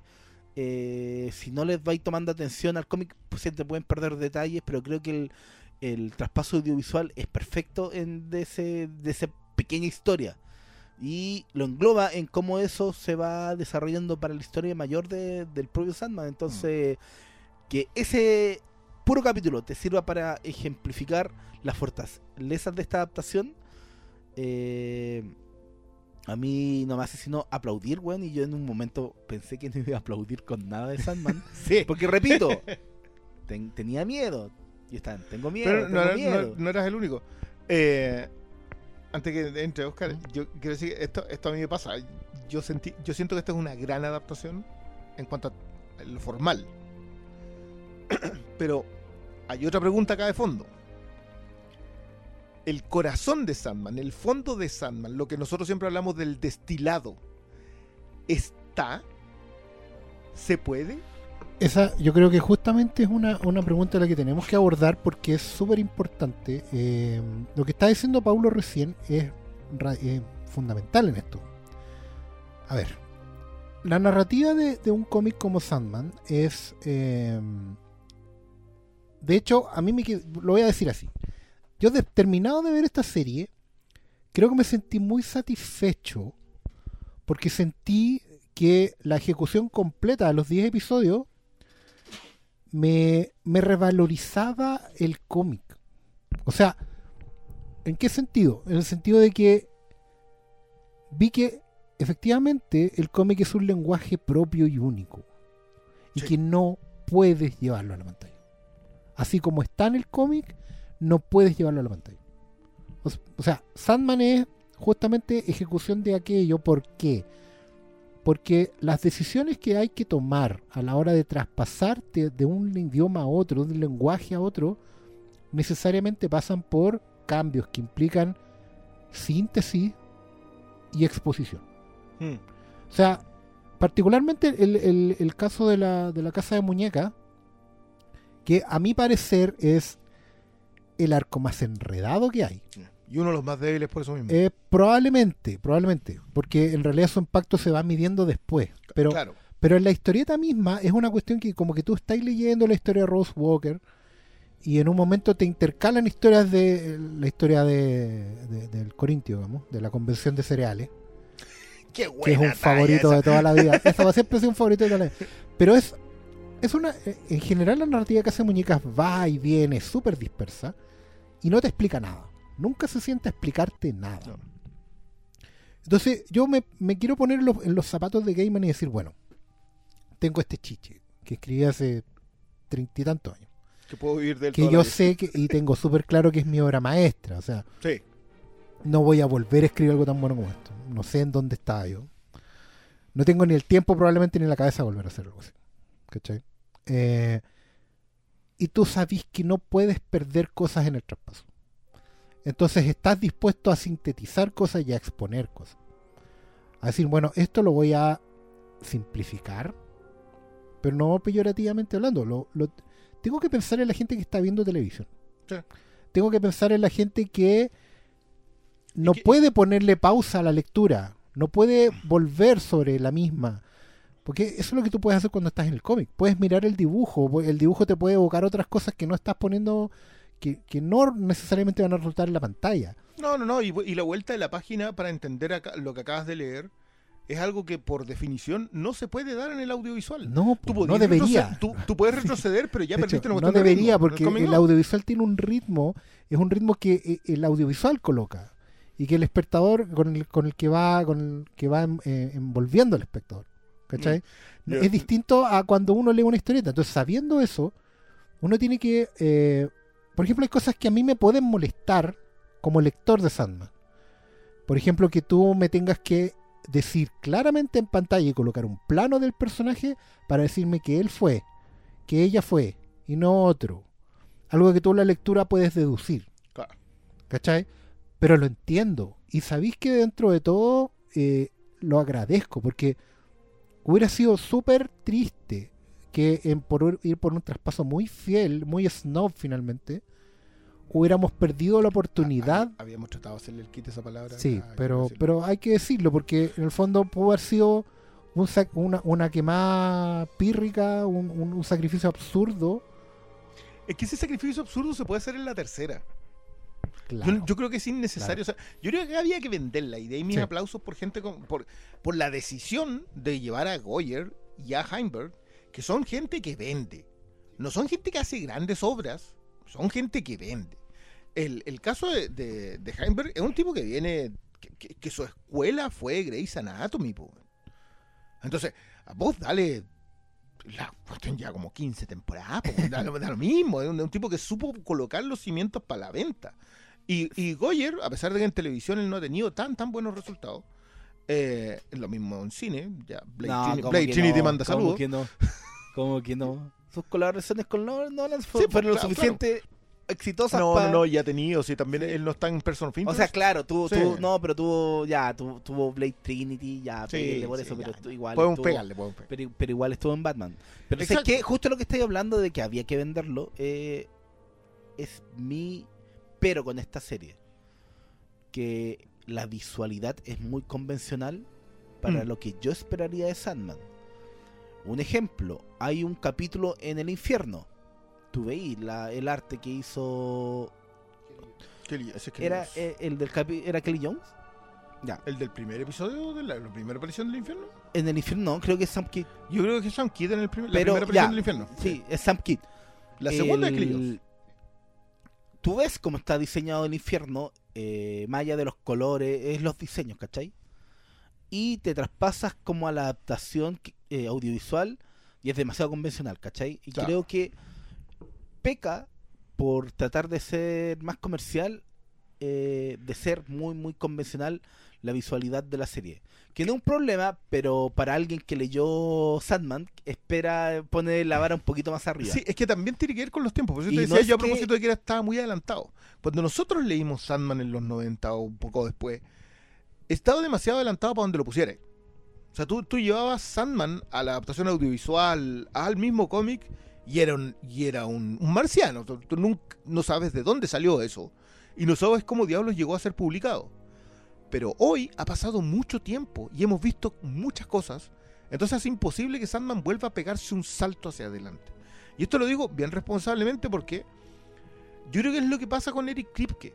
Eric Kripke hizo Supernatural y se choreó la mitad de Vértigo. Yo no, yo no, le- no se lo tengo en cuenta, digamos. Creo, creo que hiciste la pega que hay que hacer. Si vaya a robar, róbale a la Moore American Gothic para hacer la mejor. temporada. Porque Amer- American Gothic, la, historia en Sandman, es lo que hace en la primera temporada de Supernatural. Choreate Constantine. Agarra- agarraste un Gil que anda con un abriguito, que sabe trucos de magia porque es un, porque es un demonio, pero básicamente es John Constantine y lo tiraste ahí en la serie, lo, lo volviste un personaje importantísimo. Ese tipo de recursos te hacen muy difícil hoy día colocar algo en pantalla que no hayas visto antes. Yo creo que Sandman, por mucho que no hayas visto nunca nada de esto antes, ya hay demasiadas similitudes en otros lados. Concuerdo contigo con lo del infierno. Yo creo que el infierno pudo verse más aterrador. Pero también pienso en no que. sé si lo- aterrador es la palabra, pero creo que lo- en términos de diseño, Es que, es que voy a lo Porque convencional. pensáis que ya, obviamente es mucho dinero hacer criaturas. Eh, Claro, y por eso eran puro, puro, No, hueones ten- puro humanos vestidos así como Narapo y ¿cachai? Sí, pero que creo que- funciona. No hay nadie que empalado, por ejemplo. Pero eh, al mismo tiempo, el- la forma de, de retratar la batalla de Lucifer, ahí ya me compensaron, ¿cachai? Eh, pero creo que Y, y es bueno el Eh, recurso de usar lo lo que decías sí. tú, es bueno el recurso de usar a Lucifer en la batalla, que él sea el derrotado, porque le da mucho más sentido a lo que va a pasar después. sí, pero aún así creo que lo convencional eh, atraviesa toda la serie Es que- del, del look. Sí, se ve, claro, se ve no- muy no es- plana. Sí, no es que se ve plana, pero no tan plana como otras series de Netflix. Es que a eso es lo que yo voy. Pero Yo creo que Netflix igual tiene súper calado que vende. Lo tiene tan calado que sabe que si se arranca con los tarros, si haces Utopía de, de la BBC, o haces un Black Mirror, ponte tú, o te, o te mandáis un Legión, esa cuestión no vende. Necesitas tener lo suficientemente aterrizado para que a las personas, a la audiencia, le parezca interesante lo que está viendo, pero no le parezca un- un- un- una cosa lejana. Y que no se además- y- snob. Claro, y además también, eh, eso por un lado, y por otro lado también, eh, que hay que entender las reglas de la tele finalmente. Sí. Y en eso, y en eso hay que ser, por, por decirlo de una forma, generoso. Yo sé que mucha gente que se leyó el cómic, eh, el comentario más o menos unánime es, es una buena adaptación. Tengo mis peros, todos dicen lo mismo, tengo Sí. mis peros, pero es una buena adaptación, estoy contento. Nadie explica cuáles son sus peros. Pero en realidad el pero es uno solo. El pero es que uno tiene que resignar que en el traspaso a televisión o audiovisual vas a tener que sacrificar cosas. Y claro, algunas son del tipo visual, porque efectivamente, eh, ya sea por presupuesto o por eh, convención, tenemos que más o menos ejecutar de cierta manera. Mm. ¿cachai? O sea, yo, por- yo puedo entender, por ejemplo, que David Tullis para John, para John Doe. O sea, David Tullis es un gran casting donde lo pongas. Sí, sí, Pero quizás no era el mejor John Doe. ¿Cachai? No. Yo, Pero- yo, yo hubiese ido por, alguien más. Claro, porque po- en un momento para mí era muy Fargo. Claro. Era, era muy. Sobre todo por, por, por cómo se expresa. Era muy Vargas. Entonces él estaba haciendo más él que el personaje. Y, y ese control sobre los sueños y los deseos de la gente. Y no estaba lo suficientemente chiflado. Sí, a mí se me, a mí finalmente él no estaba demasiado consciente de su entorno y muy, muy, en el cómic está muy fuera de control. O sea, Sí. él, él en la medida que él se alimenta de las pasiones de la gente, Que es distinto, porque acá, Claro. le, acá le buscan el, el objetivo de que nadie diga mentiras. claro, es como Porque muy, mintieron. claro, porque es muy estructurado. En el, primero van a hacer lo que quieren y después van a hacer lo que experimentar el dolor. El primer placer es como muy binario en ese sentido, muy Mm. A y B. Sí, igual, igual hay que decir que el capítulo resulta particularmente perturbador sin llegar a las cotas. y a cómic. eso iba lo otro, que dentro de todo el cómic se puede permitir el lujo de ser una weá que hoy en día todavía es demasiado perturbadora visualmente hablando. Mm. Y weas cosas que simplemente no iba a ver en la tele. ¿Cachai? Igual vimos los clavos. ¿Cachai? Igual vimos a alguien Sí, metiéndose clavos. Pero, pero es algo que, que últimamente, de una forma u otra, estáis medianamente acostumbrados. Claro. ¿Cachai? Sí, el cómic, Eh, el cómic es- Pero ¿sabes qué? Es que yo creo que diste en el clavo a propósito del, del- de esta idea de ya. ¿Qué necesitamos que sea este episodio? Este episodio tiene que ser profundamente perturbador respecto al poder de los sueños. Claro, pero, pero tiene que ser perturbador solo hasta el punto en que la gente esté dispuesta a seguir viendo. Exacto. ¿Cachai? Porque No es una que cuestión que con la tele, con la tele tú tienes que entender que no puedes llegar a un, con una cota en que la gente apague la tele. Es súper simple. O sea, Caín puede ser cruel con Abel, pero no, no, no va a poder llegar a las cotas de crueldad o, o, o de, o, Abel tener esas cotas de miseria, por ejemplo, que uno puede ver en el cómic. Por ejemplo, a mí personalmente, hablando a propósito de momentos de Sandman que se te graban a fuego, como dijo Manito, que se te graban en el cerebro. Yo creo que el final, o sea, cuando Abel, Abel cuenta la historia de, eh, de dos hermanos, se la cuenta Sí. a Goldie, esa weá, bueno, destroza. Es una de las weas más tristes que he leído. Y son dos páginas. Mm. Pero claro, tiene que ver con un montón de contexto, con cómo, cómo se refiere uno a otro. Aquí estos hermanos son más, más hobbits, si lo queréis de una forma Sí. u otra, son más partner.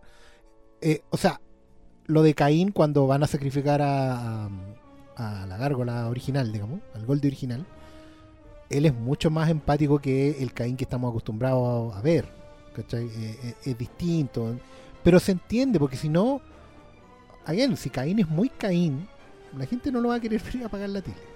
¿Cachai? Si, eh, por lo mismo, por ejemplo, a- a- al, otro, al otro nivel, Matthew, el cuervo, es mucho más chispeante que en el cómic. En el cómic está medio perdido. En el cómic es un personaje que viene de la cosa del pantano. Eh, Esa weá me encanta, me encantaba. Que, que es maravilloso. Porque Es en realidad es Matthew, el, el- el- el ex de Abby Arkane, que murió y se convirtió en cuervo de Sandman. Esa weá es maravilloso. Que te la Pero- tiran, de hecho, en el cómic. Cuando tú estás leyendo el cómic, se llama. Matthew. Y como que te dicen, no, es que mira, yo me mandé un condoro, terminé chocando el auto.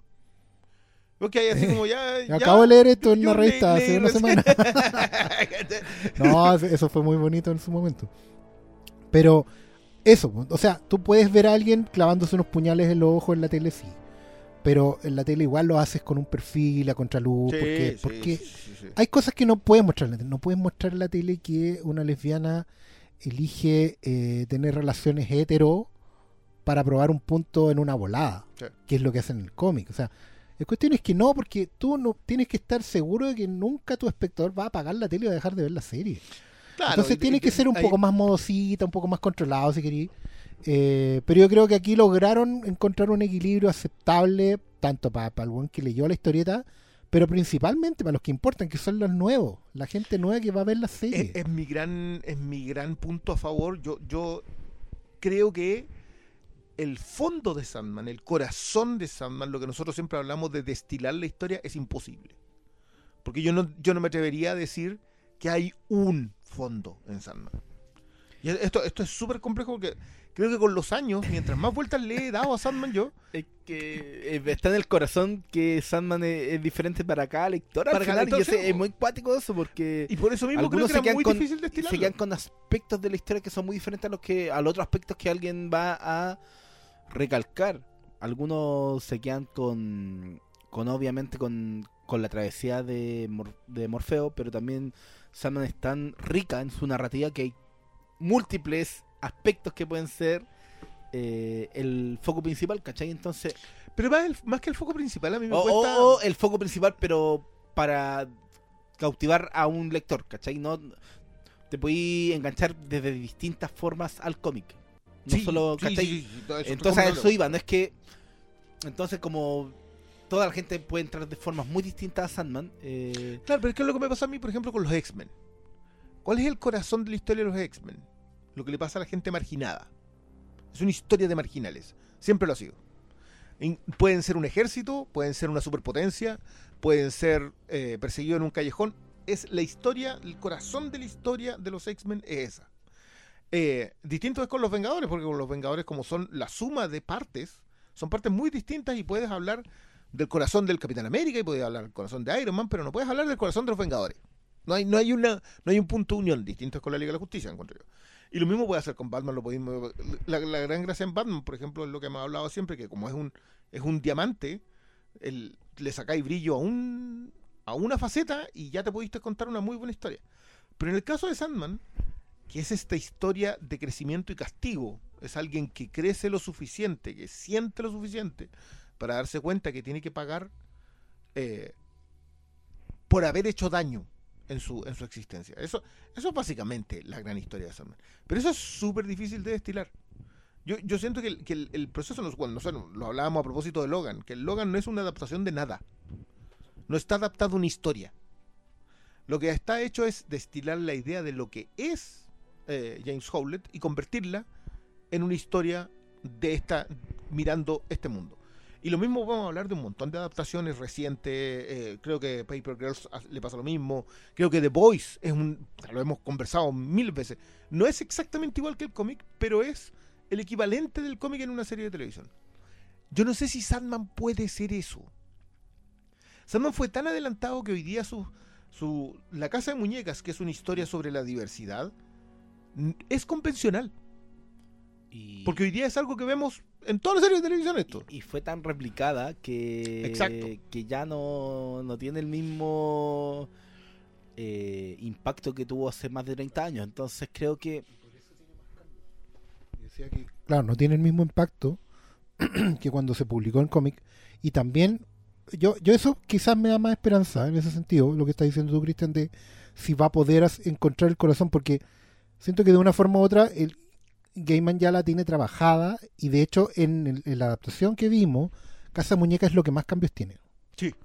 O sea, está Bueno, cambiado bueno. así como de la estructura, no solo porque no puede ocupar un personaje o dos, sino que porque el- el- la jerarquía de, la- de, de ciertas historias, de ciertos arcos dentro de la, de la casa de muñecas, están simplificados por un lado, sintetizados por una parte, pero también reorganizados para que la historia vaya decantando hacia lo que a mí me parece que va a ser el corazón de esta adaptación, que es eh, cómo eh, Morfeo acaba finalmente el viaje completo Morfeo va a ser que de una forma u otra él va a exponerse tanto a, lo que significa humanidad de hecho en los últimos dos episodios todos los personajes le están dando lecciones de lo que significa ser humano.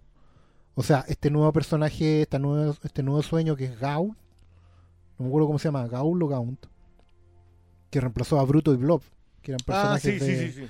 que, que tenían otro otro arco completamente distinto a lo que hace Muñeca. Ellos estaban ahí afuera para tontear, digamos. eh, andan tenían secuestrado, entre comillas, a Héctor Hall y Alita por, Exacto. porque querían tontear nomás, ¿cachai? Eh, pero aquí el, el personaje es distinto, es, es- es maternal, tiene un aspecto de la humanidad que Morfeo desconoce. La, entre comillas, pelea que tiene con Lucien, su bibliotecaria, Eso es. que no está en la historieta como tal, que es eso- parte de su crecimiento. es parte de su crecimiento, pero también eh, tiene que ver con la fase de la humanidad, de la lealtad y del respeto. Este es un Sandman que pide disculpas todo el rato porque, porque está en un proceso de humanizarse y obviamente en, el- en el futuro va a ir comprendiendo otras, otros aspectos de la humanidad. eh, eh, bueno, con el Corintio también le dieron un, un giro medio de, de, De cuestionamiento, de cuestionamiento, ¿cachai? Que, que en el cómic no está. Lo de Gilbert, Gilbert le- se lo dicen todos los tonos. Bueno, también ya hay Stephen Fry para eso también. Para que te digan todos los tonos Qué- qué que la humanidad es la única weá importante por la Y- que y vale la y que pena también vivir. utiliza la- a, la- a la- a esta pesadilla que, es, que, que, que vio la luz en el siglo en el que él no estuvo. Si él- a ver, lo, lo que le hace con los tres arcanos, que creo que está mucho. Siento que Gaiman es de estas historias, esto, esto ocurre mucho en- en- a los escritores, de que cuando llegan al final de la historia entienden de que había Hay que, cosas su, que, que su historia eh, tenía mejores cosas entre medio. Sí. Y creo que esta, esta primera revisión, tomar a los tres arcanos para decir, estos fueron los primeros que te dijeron, el saco hueá que leí. Claro. Que, que fue lo que, que- perdón por el término, pero es que nosotros, ese es el término. ese es el término a aplicar, porque, ¿por qué era un De hecho, imbécil? de hecho, el cómic, el- en ese sentido, yo siento los treinta y tantos años y se nota que Gaiman hoy día le tiene mucho más cariño a Morfeo de lo que le tenía cuando lo estaba escribiendo. Cuando, lo- cuando lo Sí. estaba escribiendo, o sea, yo siempre he dicho, por ejemplo, una historia que no está adaptada aquí, que es el- el- Los Cuentos de la Arena, que se llama, el- la de nada, es un palo así, un a la masculinidad tóxica, así, de aquello. Una weá que. O sea, agradezco haber leído esa weá hace 20 años y no ahora, recién, ¿cachai? Me ahorré 20 años de problemas, probablemente. ¿cachai? Pero, claro, en ese momento la crueldad de ese personaje y del escritor con su personaje finalmente, eh, visto todo lo que pasó después, hoy en día tú te das cuenta que le tiene más cariño a, a Morfeo y lo está tratando de una forma más humana. Y, y creo que el corazón de esta serie va a ser eso. Va a ser cómo este tipo pasa de ser una entidad absolutamente abstracta a un ser humano hecho y derecho, que aprende a amar, a perdonar y a morir eventualmente. Eh, todo lo que, por ejemplo, eh, y eso no tiene que ver con las cosas que no puedas mostrar en televisión, tiene que ver con que eh, tú tienes que mantener un gancho, la gente tiene que estar viendo Sandman y decir, este tipo me importa, me importa lo que le pase, eh, me importa que se equivoque, que cometa errores, que ayude a otro, que sea, que sea eh, cariñoso, aunque a muy a su manera. Eh, creo que a la gente le queda mucho más claro que la creación de Goldie, el- la gargolita Sí. nueva, tiene más que ver con sentir empatía por sus personajes que un acto casi por defecto en, en la historieta como lo Claro, era, ¿cachai? Básicamente porque no había una y quedaba energía para, una chiquitita Claro, y hay entonces- que criarla igual porque necesitamos la gárgola para después. Exacto, era mucho más, mu- muchísimo más práctico Mm. este Morfeo. eh, Sí, es que, es que convengamos que el, el viaje que nosotros vimos en esta temporada es algo que, que en el caso de, de Morfeo no pasa en las dos primeras. eh, él siempre es un nexo para muy buenas historias, pero mientras más nos alimentamos de esas muy buenas historias, más nos damos cuenta de que el tipo es un imbécil y que, y que en algún punto, porque esta es la pieza lamentable de toda esta historia, que cuando realmente entiende que, que tiene que iniciar otro camino, es cuando ya tiene las manos manchadas con sangre. Encontré brillante que te mostraran que deseo es la clave en ese. en, en esa subtrama. Eh, porque, porque, digámoslo, yo creo que si hay algo que hizo bien Gaiman en esta, es que dejó. no dejó tantas semillas. De haber dejado tres. Deja la semilla de Daniel, deja la semilla de Deseo y deja la semilla de Lucifer. En el Casa Muñecas original, entre Preludio y Nocturno y Casa Muñecas, deben haber 25 semillas. por lo bajo. Eh, y, que, que están, y que todas van a ir alimentando algo en algún punto. Eh, pero es bueno sintetizar. Es bueno entender también de que tu audiencia no es en televisión hoy lo mismo que era la audiencia comiquera en esos días. O sea, era mucho más de nicho. Hoy día tienen que. El presupuesto hace indispensable que te vea más gente. Sí, y sé que en esa eh, necesidad de que te vea más gente, creo que las perspectivas que te deja esta primera temporada son mucho mejores que, no sé, las que hubo con adaptaciones como Logan Key, ¿cachai? Claro. Creo que las Pe- perspectivas pero, de un- crecimiento Un, un de- detalle, un detalle ahí. Yo creo que Locan Key y Sandman comparten exactamente el mismo defecto. Sus primeros arcos, en el caso de Locan Key, el primer arco, y en el caso de, de- de Sandman, eh, tanto Preludio Nocturno como el caso Muñeca, son arcos muy difíciles de vender. O sea, yo, yo creo que la adaptación. con- la culpa no la tiene el primer, la primera temporada en Locan Key. La culpa la tiene la segunda, en donde en vez de aprovechar que ya tenías una base, te fuiste por la convencional. Sandman, en cambio, se fue por la convencional en esta primera. También, también hay que aprender haciendo. Esta cuestión eh, tenían que saberla hasta aquí. Entiende de que tiene que ser lo suficientemente convencional la primera para tener una gran audiencia. Dejar satisfecho a un fandom que yo no sé si hace ruido, siquiera. O sea, el fandom de Sandman era un fandom extremadamente desconfiado. Eh, y que, no sé, que quería que la adaptación le hiciera Truffaut. Esta era una cuestión que no, no, no cabía por ninguna parte, ¿cachai? Eh, entonces, llega hasta aquí y de pronto están todos así como, como, como con los dedos entrecruzados y los pulgares girando uno encima del otro. Eh, y la segunda temporada, porque te quedaste con hambre. Esta fue una serie que te dejó con hambre para leer los cómics, te dejó con hambre para ver una segunda temporada, te dejó con hambre de ver cuáles son las posibilidades. Y eso nos pasó a nosotros como audiencia especializada y le pasó a la gente que de repente se encontró con una cuestión que se llama Sandman. Sí, y, eso es como al final lo que siempre recalcamos, recalcamos desde esta tribuna es que de este auditorio, no tribuna, que, que al final lo que importa son los cómics y yo como voy habitualmente a una tienda de cómics eh, veo que la gente está pidiendo más Sandman. Eh, es Sandman es uno de los cómics que siempre se vende, siempre Claro. se ha vendido, siempre se va a vender. Pero creo que con que la adaptación de Netflix la llevó finalmente a un punto aún más eh, masivo para público general que no siempre. Y, y por su fidelidad. Sí, y creo Sí, que esa- cuestión, ahora tú, tú vayas a leer después de haber leído, después de haber visto la serie, te vayas a leer el cómic y, el, y lo único que hace es crecer. Sí. No, no, y, es, y, y ojo que esto es una cuestión que no pasa frecuentemente. O sea, un cabro que está, que está viendo The Voice, cacha que hay un cómic que se llama The Voice y lo compra, es más chica esa historia. La historia de The Voice en el cómics es más chica que lo, lo- el enorme trabajo que ha hecho Kripke haciendo la serie de televisión. Eh, Paper Girls, yo te diría que adoro la adaptación, básicamente porque supieron colocar el énfasis donde tenía que estar. Pero en, líneas generales, el cómic es más chico, siempre, porque tienes que leer mucho.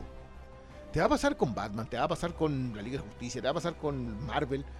Tú cuando te vas a leer un cómic, no, quizás en el MCU es distinto, el MCU es más grande. El cómic tiene muchas más historias. Daredevil tiene muchas más historias que la serie de televisión. Pero, pero en, en términos puntuales, yo creo que lo, tú acá recoges Preludios y Nocturnos después de haber visto la serie y Preludios y Nocturnos se te hace más amable como cómic. Y esa, ese, ese, ese esa punto puerta sí- de entrada yo no la había visto. No, porque antes era no era muy amable el cómic. no, no, no, no, si, si Y- Preludio Nocturno no es amable. Pero creo que sí, y ese interés igual es, eh, es para va- valorar el aporte que hace esta serie. Si te enfrentáis a Sandman, un cómic que era difícil de leer. Que yo no se lo recomendaría a nadie como primera lectura porque tenéis que tener un acervo de haber leído más cómics antes de. Yo creo que haber tenido más literatura. Yo creo que incluso más que cómics. ¿ah? Yo, yo soy yo soy más de recomendarle Sandman a, a gente que lee harto. Más Sí. que a gente que lee muchos cómics. De hecho, la, la experiencia de Sandman se complementa mucho con... eh, la otra vez Gaiman contaba que en Brasil, Brasil fue el primer país donde, onda, acá en, en el mundo que publicó Sandman en otro idioma, digamos, no era en inglés.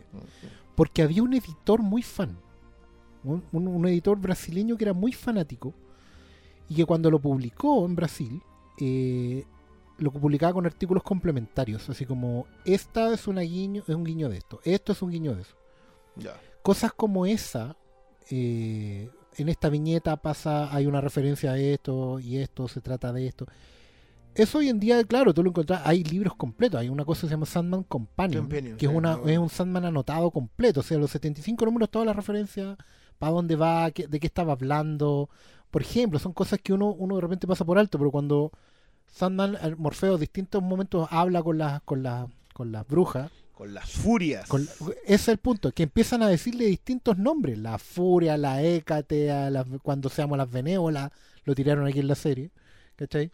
Y, y nombres nombres griegos, nombres... Porque, porque Gaiman es un weón muy, muy anotado. Es prof- en el fondo, finalmente, ha terminado de, mm, convirtiéndose en una suerte de profesor de mitología para Mm. el mundo, digamos. Y tiene un montón de referencias así, de ese tipo, eh, cuando por qué Gilbert es G.K. Chesterton, que un, un autor británico, eh, lo de Will Shakespeare también tiene que ver con Qué eso. buena talla esa. Dice Kit al, al, al que de la pata quebrada, pero uno sabe que es Kit Marlowe, ¿cachai? que es el escritor que, que, que hacía antes. Está hablando de Kit Marlowe, escribió las primeras versiones de Fausto, es. la típica historia del pacto del diablo, entregarle el alma al diablo a cambio de algo, etcétera, etcétera. Entonces, todas esas, esas anotaciones, esos detalles, eh, son parte de la lectura de Sandman, son para ir buscándolas después. Pero por lo mismo es muy rico que los veas primero en pantalla y después puedas ir a la, fu- ir a la fuente. Ya tienes Sí, una, una otra- visualidad, tienes pista, ¿cachai? Y incluso siento que gana harto porque tú puedes haber escuchado por primera vez en pantalla el tema de la esperanza en el infierno. De dónde viene Mm. la esperanza en el infierno. Y cuando lo leas en el cómic, por lo menos, es que a mí me pasa al revés. pues, entonces yo por eso creo que la experiencia va a ser más rica. Porque cuando yo lo leí, tengo una impresión grabada, lo que decía Pablo delante. Tengo una impresión grabada. Entonces cuando lo vi en pantalla se me achicó. Sí. Porque nunca la expresión, la impresión va a ser tan buena como la que te quedó a ti. Como sonó en tu cabeza cuando lo leíste, como la pausa que hiciste cuando te echaste para atrás y viste esa viñeta completa. eh, todas esas cosas que uno cuando, las cuando ve. va saliendo solo. claro, que, que es algo esa que creo que no, no lograron resolver bien Por acá. ejemplo, a mí el, el- el primero, en el primer episodio, en el piloto del, del cómic, a mí el tema de el castigo que le da a, a Roderick Borges, El sueño eterno. el sueño eterno, que en realidad para mí era el eterno despertar, que es otra Sí. cosa. Eh, Es una cuestión que probablemente no lo hicieron por da lo mismo, porque Porque no era. eh, eh, yo creo que Mm. igual evaden, eluden mm, hacerlo tan cruel como era. es que esa es la cuestión. Lo, justamente lo que habíamos hablado lo acabáis de rubricar muy Mm. bien. El tema de la crueldad, claro, porque la venganza está bien cuando es justa, pero no cuando es sádica. Y Morfeo en la historieta lo es. Sí, ¿Cachai? Muchísimo. O sea, es complicado. Yo entiendo por qué se saltaron la historia de nada aquí ahora, No, pero, pero no le van a poder vamos. hacer el quite y no sé cómo lo van a hacer. Como tú te dijiste también, historias que vienen a futuro. Eh, el tema del, del, del, del paseo a la luna de, De Yesami. la- de Yesami, eh, bueno, ahora sabemos que está ahí. eh, hay un montón de otras historias de. Bueno, la, la de Augusto, yo siempre voy a querer ver cómo la hacen, del emperador romano. Uy, Eh. había violación de menores. hay, hay muchas cosas que. No, y, y lo misma historia de Daniel, finalmente. Que aquí creo que no lo nombraron. No lo nombraron. No lo nombraron. Muy, eficazmente no lo nombraron. No, y, y ahora es, es una crianza compartida. po. Acuerden que en la, en la otra Lita huye y se esconde porque, porque lo sabe, que- porque sabe que le vienen a buscar. Pero en esta otra la colocan en una crianza compartida y muy diversa, por lo demás, porque juntan parejas que tú sabías que era un, estaba por acá este gay y se encontró con otro California y se vuelven para acá, porque no hay más gay, no tengo idea. Pero vuelvo, vuelvo a insistir con esta cuestión. Eh, siento yo que el adelanto en la diversidad que era Sandman en su momento, hoy día no tiene repercusión. No estás haciendo nada nuevo porque lo nuevo ya está, lo cual vuelve a validar el, el tremendo peso de la obra. Eh, pero siento que sí las historias lo tienen. Yo, yo creo que lo de la esperanza en el infierno necesita más cuña. Esa, cuestión es, importantísima a nivel de hoy día de la gran dis- discusión sobre el, la, discusión sobre el radicalismo hoy. La esperanza en el infierno tiene un- un- una cuña ahí. Creo que hay muchas que como venían tan adelantadas, hoy día las estamos viviendo, que pueden aprovecharse. Es curioso porque el caso de The Voice es muy similar. En The Voice este otro loco hizo una crítica al mainstream comiquero. Como hoy día eso es el mainstream total, te permitiste establecer que en realidad es una escalada. El mainstream comiquero siempre fue exactamente el mismo que el mainstream audiovisual y el mainstream en general. O sea, esto es porque vivimos bajo una, vivimos en una sociedad que funciona de esa forma. Entonces, siento yo que Sandman puede entregar todavía más cosas con lo que viene, digámoslo, la que viene es Estación de Nieblas. Estación de las Nieblas es un, es, una- es un pedazón de historia y podía hacerla de la mejor forma que podáis agarrarlo. Entonces no. La esperanza está, pero digo esto como para ir cerrando más o menos. eh, creo que es esencial tomar ese punto de vista. Esto fue lo que lograron hacer, es algo que yo no había visto aquí, que es abrir la ventana a un mundo mucho más grande. Y eso va a resultar cuando la gente se ponga a leer más Sandman. eh, y que vamos a ver dónde llega. O sea, para mí estos son cinco temporadas. Sí, y esperemos que Netflix en su revisión algorítmica no se la eche antes de tiempo.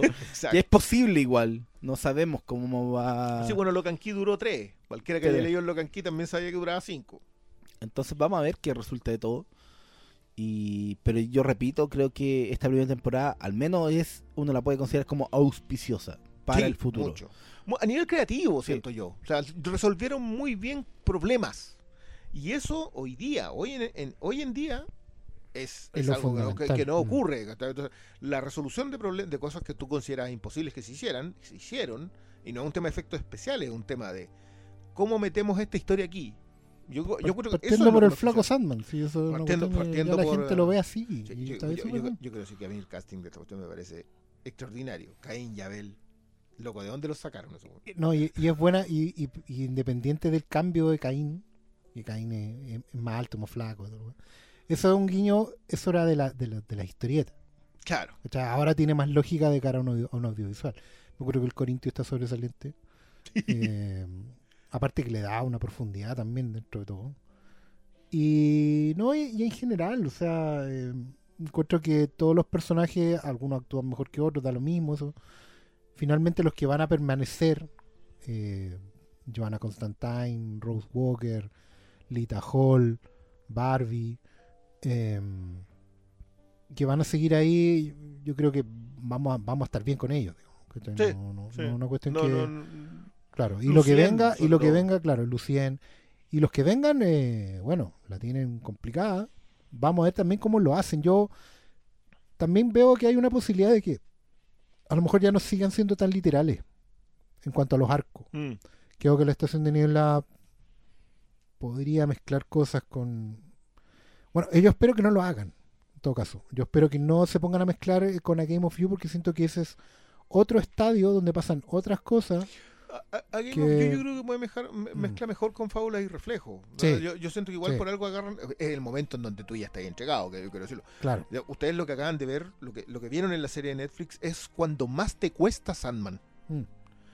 Es Sí. Todo lo que viene después, si tú llegaste hasta aquí, todo se va por un tubo. Es una cuestión Sí. impresionante. Y, y lo otro incluyendo que, Ramadana. sí, y lo otro que justamente a propósito de cosas como Ramadán es ver hasta dónde se ponen creativos con cosas nuevas. Porque ya el hecho de tentear, testear un poquito, que no, parece menor, pero no lo es, digamos, que, eh, que no estuvieran Bruto y Blob.